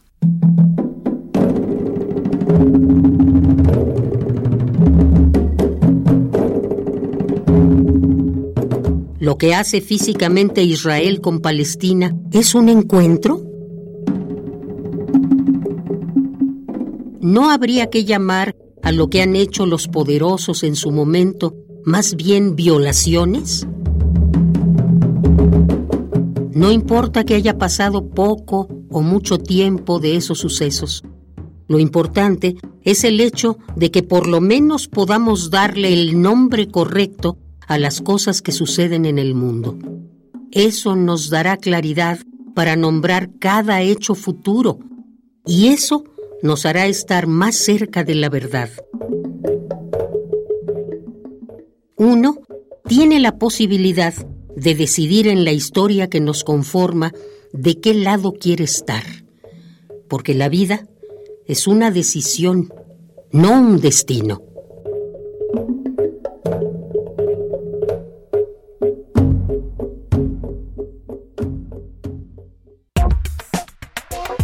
Tu opinión es muy importante. Escríbenos al correo electrónico prisma.radiounam@gmail.com.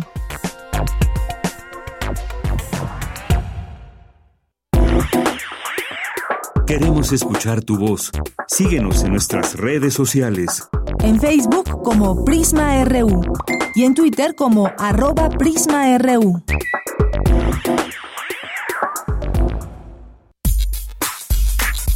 Prisma RU. Relatamos al mundo.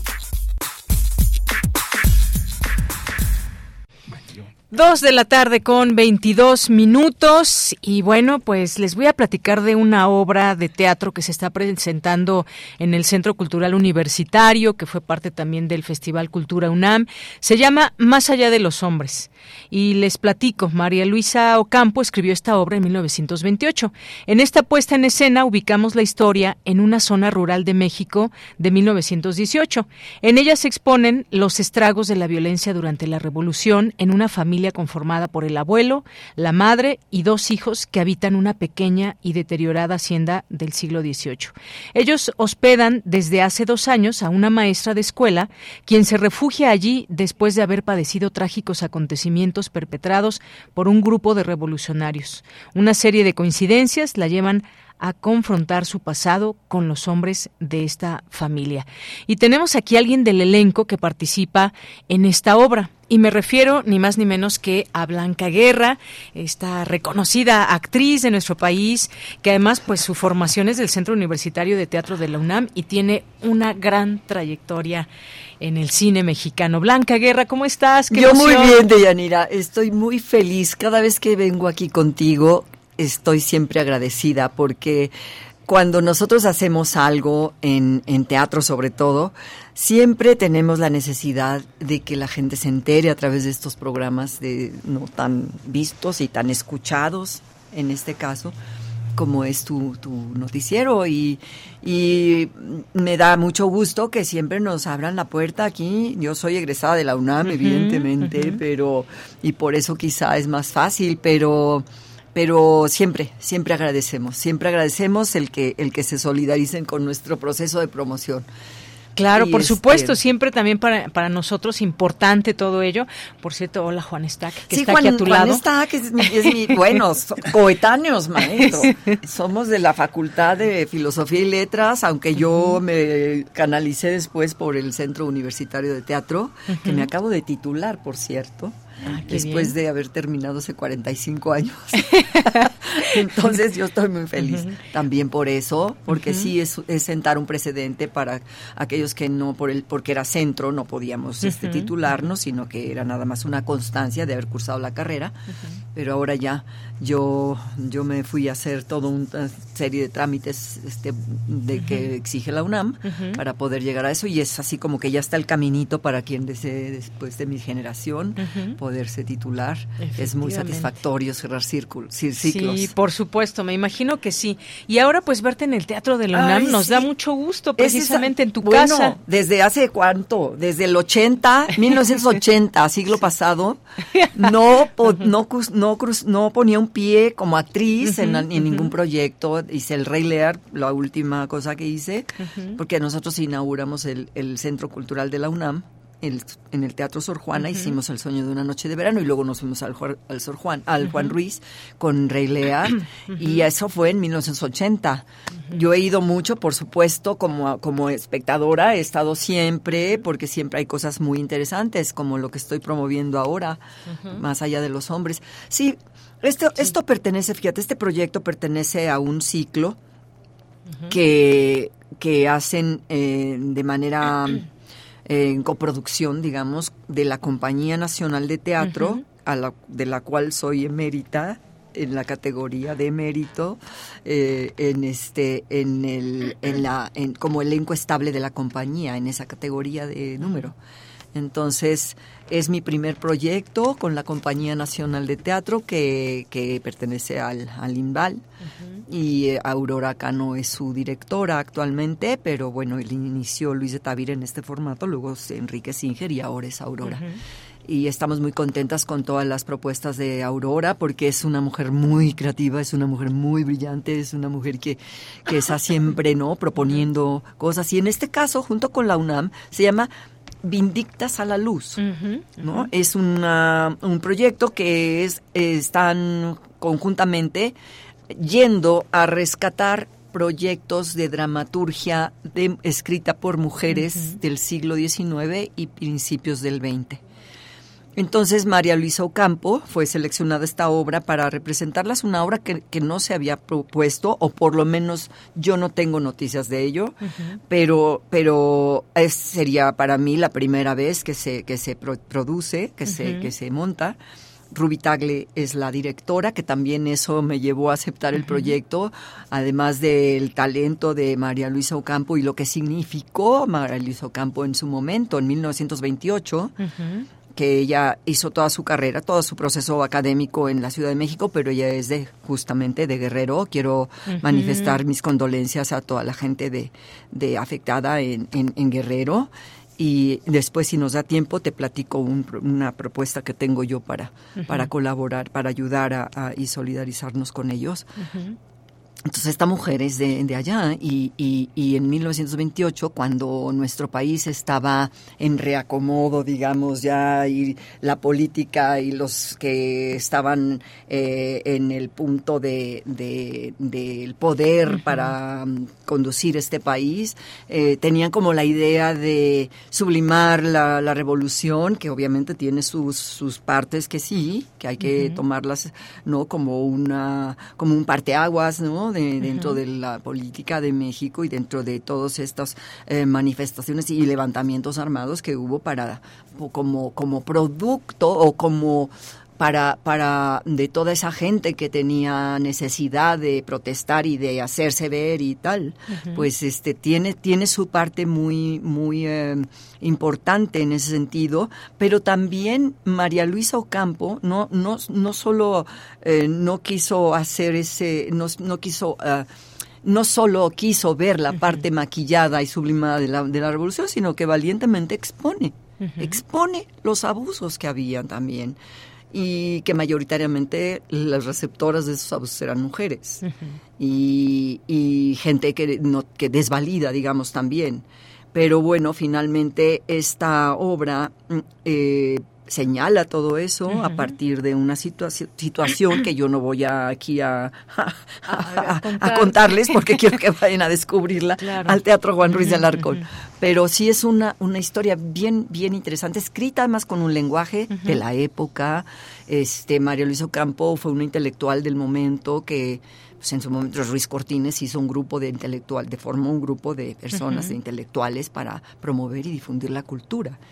Y María Luisa Ocampo fue, pues, la, digamos, la, la, precursora de, de, las bibliotecas populares, ¿no? Siendo ella directora de bibliotecas, ella lanzó todas estas propuestas de, de que las bibliotecas estuvieran en parques, en escuelas, etcétera, ¿no? Entonces, eh, Además de que siempre promovía los festivales para que las mujeres, sus, sus colegas, expusieran sus obras, eh, los premios que ella podía ganar, además de, dramaturga, poeta, en fin, que sí tenía como un talento y una pasión por la escritura. Y ella de pronto decía, bueno, me gané un premio, lo dono para que los festivales de, ¿no? Todos, los, estos, todos estos proyectos que se van a mostrar en, una, en un periodo determinado, en un festival, que se alargue y que podamos continuar con eso. Entonces, además de todo, generosa, consciente. Y en la obra no solo pone, expone y, censura y señala estas, estas, estos actos que no se pueden permitir, eh, eh, ella también en los personajes que habitan esa obra hay distintas posturas ante esos levantamientos bélicos, quien es la madre que hago yo, además de representar a la escritora, que es una idea de Ruby Tagle, que estuviera la voz de la escritora y, que, y que yo la representara durante, estoy en, escena todo el tiempo y de pronto rompimientos con ser la madre de, que no está de acuerdo con que sus hijos estén en la revolución o que uno de sus hijos, que es al que mandan a, la revolución, a, este a la pelear por las causas justas, supongo, pero que sucedían muchas otras cosas además de eso este y un hijo que es pintor y que es tratado y maltratado a veces, ¿no? Como como alguien que no vale la pena si no eres militar o si no eres soldado y participas en todos estos movimientos.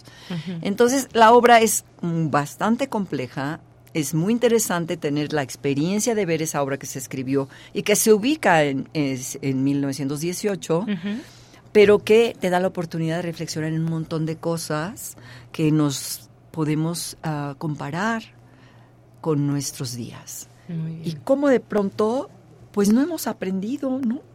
O sea, la humanidad estamos mal. No, hemos aprendido. O sea, Cuando vemos estas guerras y todo, de repente uno voltea hacia atrás y decimos, ¿qué, ¿Qué cuál pasó? Entonces, ¿cuál fue el aprendizaje? No que no se olvida para que no se repita.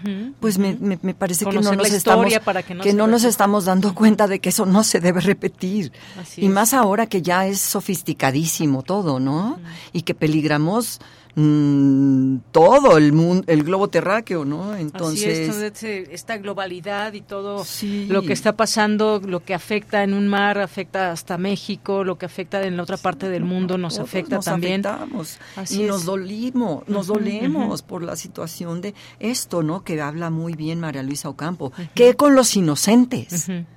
¿Sí? ¿Qué con, con, con, con, las, con las mujeres que son víctimas? Hoy, hoy por lo menos hemos reposicionado, hemos posicionado de mejor manera. Nosotros las mujeres estamos mejor posicionadas, gracias a mucha gente que fueron feministas en su momento, que, lucharon por los derechos de las mujeres. Bueno, una de las cosas por las cuales luchó María Luisa fue por el voto de la mujer. Que apenas en pasamos la conmemoración, 70 años apenas del voto Yo nací, de las mujeres. No voy a decir, pero pues ya ni modo, ¿verdad? Yo nací en el 53. Yo le dije a mi mamá, si no hay voto para las mujeres, yo no voy. Y sí, me dijo, ya se cumplió, ya se, ya se aceptó, ya se, ya se, este, ¿no? ya hay esa posibilidad. Ya, ya, ya puedes venir a votar. Así es. Bueno, Advierto, la obra es para mayores de 12 años. De 12 en adelante. De 12 en adelante. que para jóvenes es una obra importantísima. Jóvenes, paren oreja y vayan. Pues ya empezó la temporada, empezaste el 14 de octubre. El 14. Se extiende hasta el 3 de diciembre. oye, estás, estás, fíjate cómo es. O sea, tú dices, ah, el 3 de diciembre, el 3 de diciembre no. Este es nuestro tercer, nuestro tercer fin de semana. Hoy empieza. Solo nos van a quedar cinco más. Así es. O sea, córrale porque vamos a queremos llenar el Teatro Juan Ruiz del Alarcón. Es jueves, viernes, sábado y domingo. Sí, exactamente. viernes, jueves y viernes a las 8, sábado a las 7 y domingo a las 6. Y yo estoy proponiendo ahora, porque, a ver, Juanito, no sé si tú me vas a dar la razón o no, pero siempre estamos los, la gente que nos dedicamos a, a la cultura, somos personas con una sensibilidad muy particular.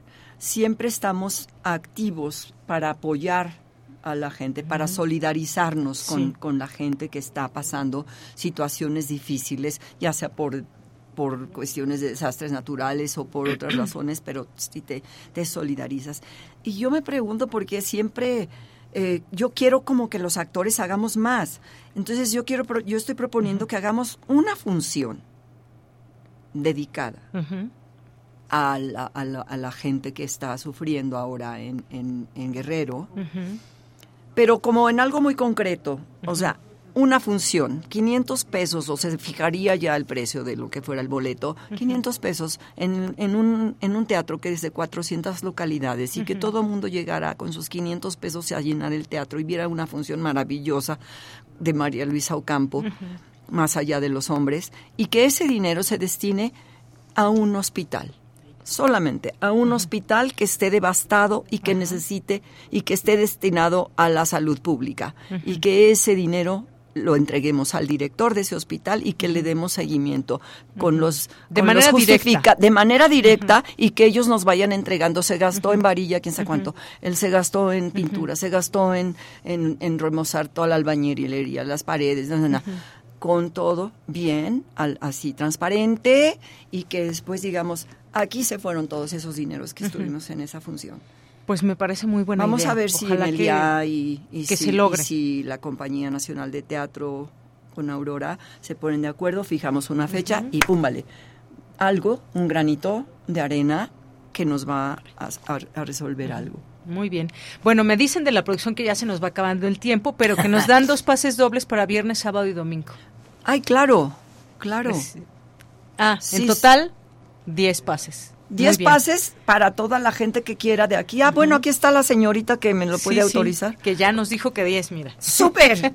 Así Eso que no, no se pierdan la obra, no se pierdan la obra en la que participa Blanca Guerra, esta obra de la que ya bien nos es el, el, contextualizaste. el, elenco estable de Ajá, la compañía Más allá de los hombres. Yo estoy colaborando con, uh -huh. la, con las uh, generaciones más jóvenes, uh -huh. que una de las cosas por las que entré a la compañía es para eso, para ir de la mano de los jóvenes y tener y aprender de, de ellos y ellos lo que -huh. puedan de mí, pero yo más que nada de ellos. Claro que Entonces sí. es una obra que vale la pena, es muy importante texto. Entonces adelante, los que quieran no perderse de ello, los espero en el Juan Ruiz.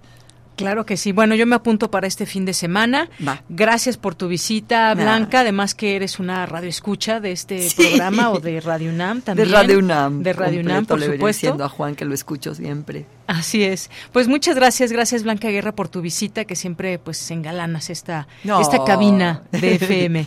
yo soy la agradecida de Yanira porque siempre abres la puerta para que yo entre a ver qué les ofrezco. Claro que sí, y nosotros pues allá iremos a, a verte Por y a favor, los invito a todos los radioescuchas que vengan, no se la pierdan, cinco, cinco fines, con este seis fines de semana y órale, ya se acabó. Muy bien, muchas gracias Blanca Guerra por tu visita, Juan gracias. Stack, gracias también por la visita. Buenas tardes. Buenas tardes, por ahí tu voz, y bueno, pues continuamos. Prisma RU. Relatamos al mundo.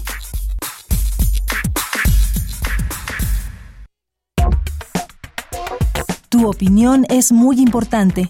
Escríbenos al correo electrónico prisma.radiounam@gmail.com.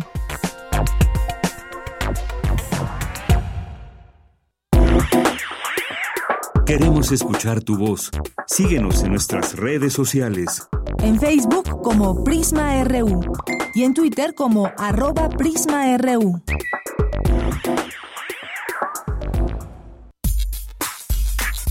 Prisma RU. Relatamos al mundo.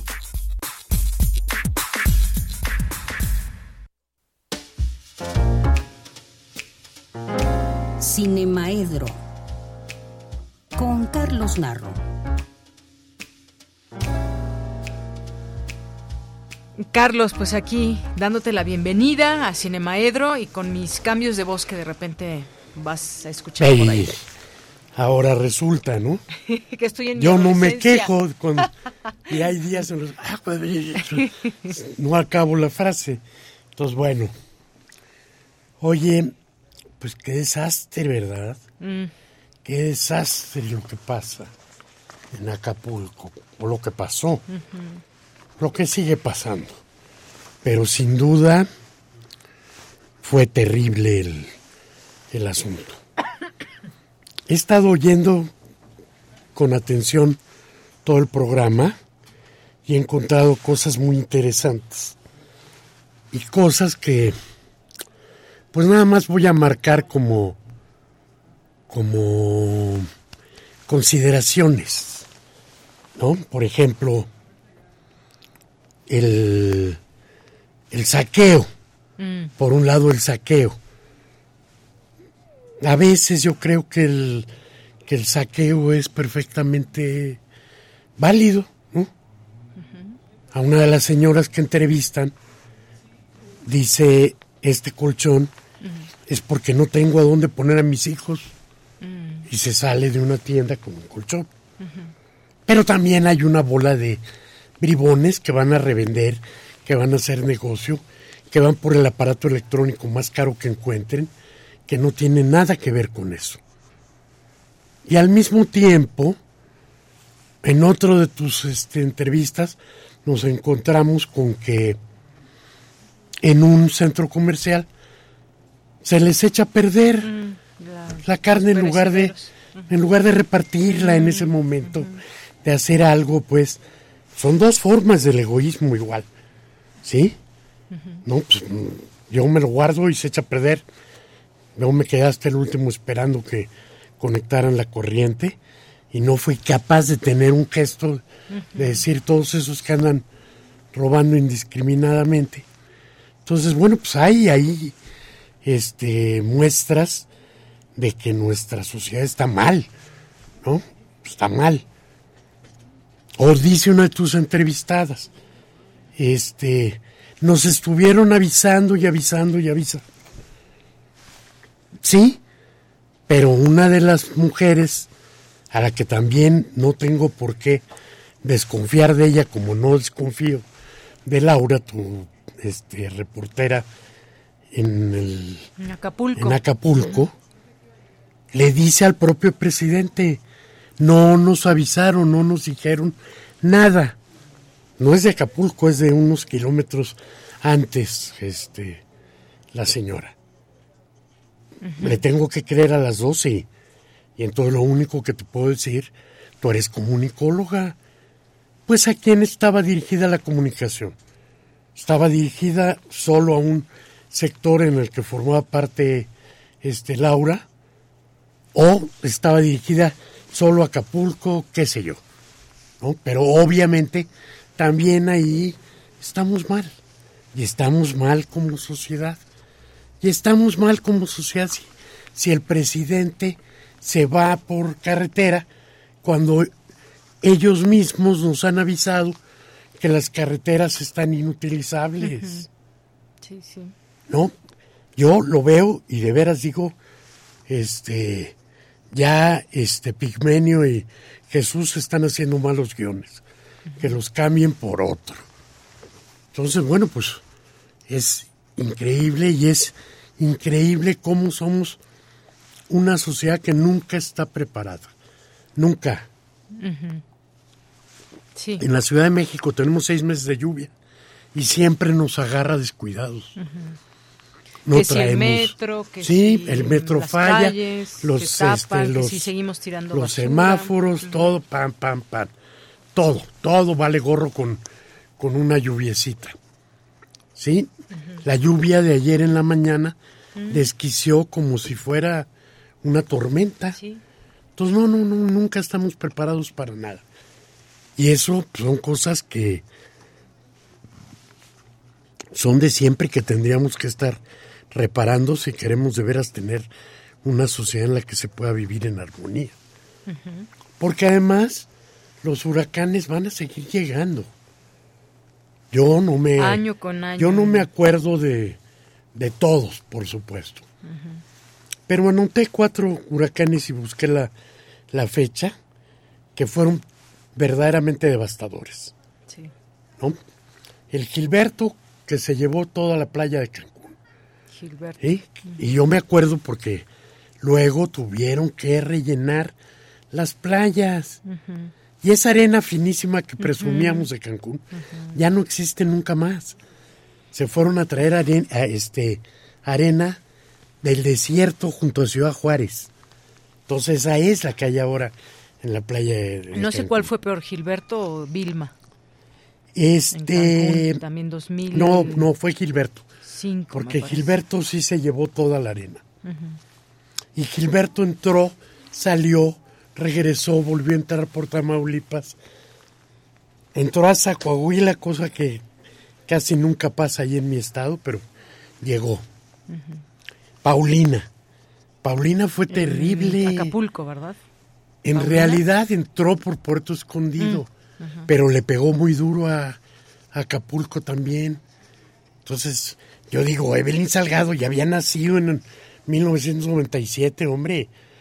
Pues tenía que saber que hay cosas que hay que hacer y que no basta con decirle a la gente. ¿eh?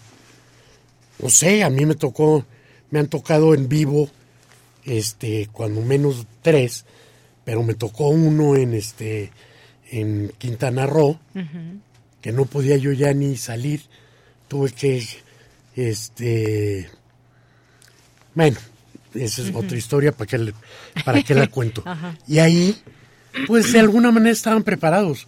Todas las ventanas estaban cubiertas con este, tablas, todo estaba claveteado.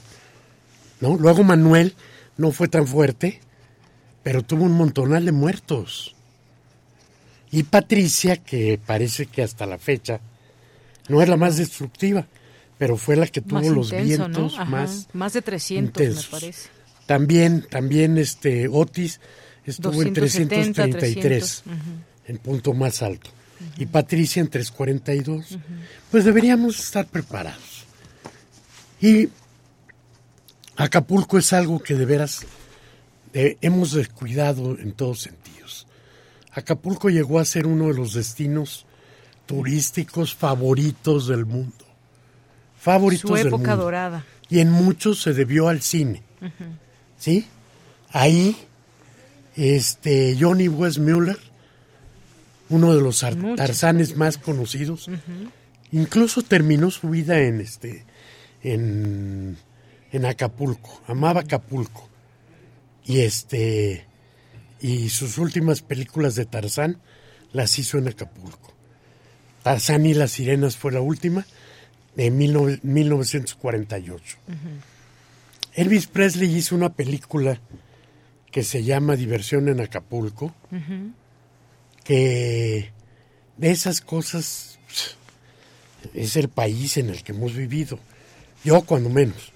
La película es del 63, el estelar es Elvis Presley y no vino a, México. No lo dejaron, le tenían prohibido entrar a México, no le dieron visa, que porque era un mal ejemplo para la juventud mexicana, ¿no? Esa manera de mover la cadera. ¡Ay, caramba, ¿no? La verdad es que es cualquier fresada. Tan pecaminosa. Sí. Luego el gran Orson Welles, que también amaba Acapulco, firmó ahí La Dama de Shanghái. Y Stallone filmó Rambo 2. Timothy, Dalton filmó, bueno, como actor, filmó una de las de este 007, Licencia para Matar. Y Costa Gabras simuló ahí también este, una playa, un balneario chileno, en Missing, que se hizo mucho en esta ciudad. Y el cine mexicano también hizo cosas importantes, La Perla de Emilio Fernández, El Bolero de, de Raquel, de este de, de Cantinflas. Cantinflas. Dirigido la, risa en vacaciones. No, bueno, no, no. ¿Quieres que te cuente todas las cosas malas que se hicieron? Es una broma. La no, pero la risa en vacaciones se hicieron ocho. Sí. Y todas dieron mucho dinero, entonces sí, sí, sí. no puedo tampoco no hablar podemos olvidar de, esas películas. Mira, para que haya industria tiene que haber películas malas también. Y la risa en vacaciones es una de las pruebas grandes. ¿no? Sí, y eran las películas grandes de taquilla en el tiempo en que el cine mexicano le importaba a los mexicanos. Y luego, bueno, vino, por ejemplo, por La Libre, con Osvaldo Benavides. Y esta, ay, se me fue su y nombre. Y Dramamex, con Gerardo Naranjo. Por La Libre era con esta Ana de la Reguera. Sí, exactamente. Sí. Dirigida por, por, Juan Carlos de Yaca. Entonces, bueno, pues dejamos caer. Era el lugar favorito de los grandes de Hollywood. Después empezaron a ir algunos por culpa de esta Elizabeth Taylor, se empezaron a ir a Puerto Vallarta. Pero venían y la reseña mundial de festivales era un evento cinematográfico que a todos, a todo mundo le importaba. ¿No? Entonces, eh, los servicios turísticos eran de, prima, de, primera y había ciclones, por supuesto. Pero bueno, este, yo sé que no tenemos todos los elementos para decir que el cambio este, climático, pero sí sabemos que si no hubiera estado el océano a 31 grados centígrados, no, no tiene ese acelerón. no tiene ese acelerón. La temperatura. No, porque venía de tormentita. Entonces, en fin, yo creo que todos tenemos que solidarizarnos con Acapulco. Acapulco es de todos. Y en las redes he visto que no, no hay que darle a tal porque los van a usar políticamente. Es muy fácil. Hay que donar en la UNAM. Ahí tenemos certezas. en las otras va a haber sospechosismo para uno y otro. Y, todo, por y de todos tenemos pruebas de que lo han hecho mal. Y del ejército sabemos que también. ¿no? Entonces, a la UNAM, que, que no puede distribuirlos si se los va a entregar a la Cruz Roja, qué sé yo. Pero yo creo que sí, todos tenemos que solidarizarnos. Muy bien, Carlos. Pues muchísimas gracias. Oye, y mis... A ver, sí, en un minuto, sí. Queda un minuto para recomendaciones. Recomendaciones. Mira, en, está de estreno en Cineteca la última película de Scorsese. Mm, Los Asesinos de la Luna. Hay que ir a verla. Con sus actores típicos y demás. Seguro va a estar en muchas otras salas. En la de Churubusco está Lo que importa es vivir de Luis Alcoriza. En este en el Centro Cultural Universitario está Mandíbulas de Francia Bélgica. Muy divertida. Una película del 20 en la que los personajes encuentran una mosca gigante y deciden entrenarla para hacer alguna feria. Todo es muy divertido todo es muy absurdo, todo es, es una película de, de Kentin Dupix, de Francia, Bélgica, una coproducción. Y Los Caifanes, de Juan Ibáñez. Uh, Los Caifanes. Sí, allí está nuestro compañero, en aquel tiempo era el jefe de programación musical, Oscar Chávez. Ah, mira, muy bien. Pues muchísimas gracias, Carlos. Como siempre, gracias un gusto escucharte y tus recomendaciones. Y el jueves nos escuchamos otra vez. ¿Qué es? 2 de noviembre. 2 de noviembre. Bueno, nos vemos. Día de Muertos. No voy a volver a hablar de Macario porque creo que todos los años me preguntan algo de Macario. Bueno, está bien, Carlos. Muchas gracias. Adiós. Muy buenas tardes. Continuamos. Cultura RU.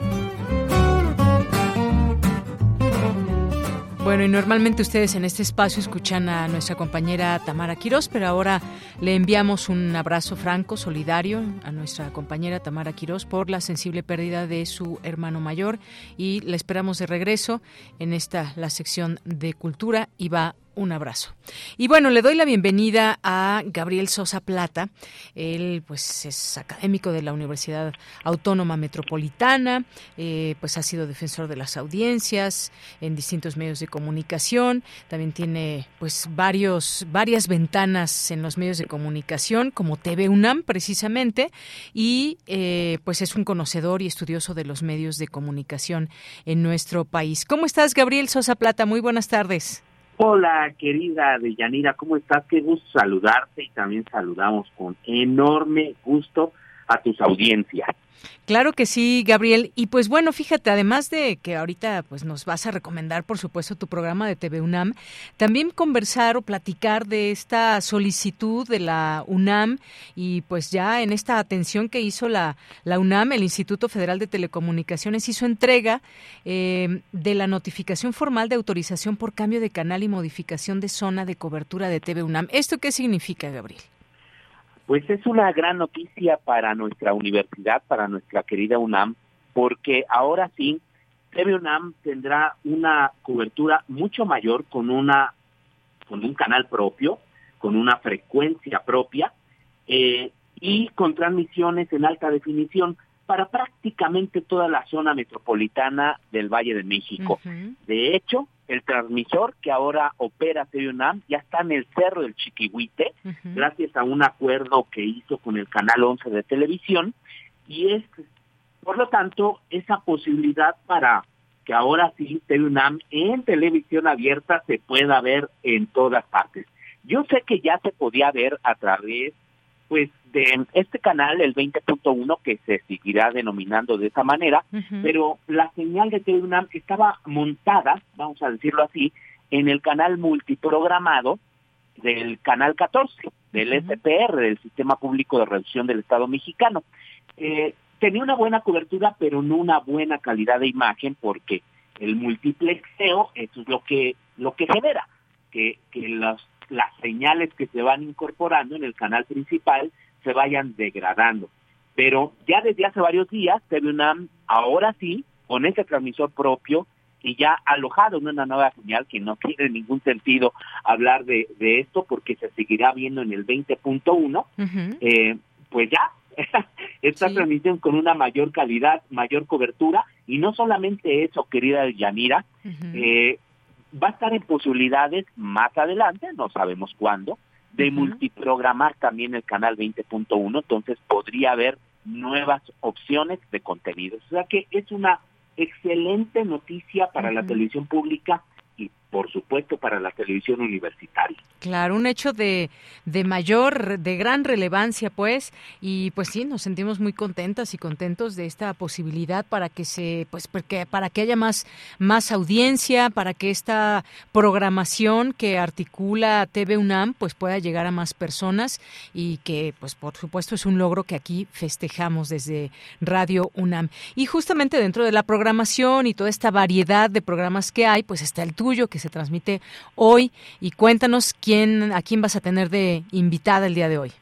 Ay, muchas gracias, querida Deyanira. Pues mira, hoy nos va a acompañar, lo decimos muy rápidamente, es una doctora investigadora de la Universidad de Guadalajara, Rosario Vidal Bonifaz, y vamos a hablar sobre la publicación de su más reciente libro que se llama Estudios América, una alternativa a la producción cinematográfica mexicana en tiempos de crisis, de 1941 a 1993. Nos platican en, este, en esta entrevista cuál fue la relevancia de estos estudios América y hay datos realmente valiosos, eh, muy, decimos, muy interesantes porque ahí se filmaron más de mil películas entre comedias rancheras, cintas de luchadores, western, eh, eh, filmes de horror, musicales, eh, programas eh, cómicos, melodramas familiares, etcétera, etcétera. Y es muy interesante la historia porque también tiene que ver con las políticas públicas del Estado mexicano en relación con el cine. Primero adquiere los estudios América, luego los opera el Estado mexicano durante un tiempo y luego los privatistas se quedaron en televisión azteca cuando se dio la privatización de todo este paquete de medios en 1993.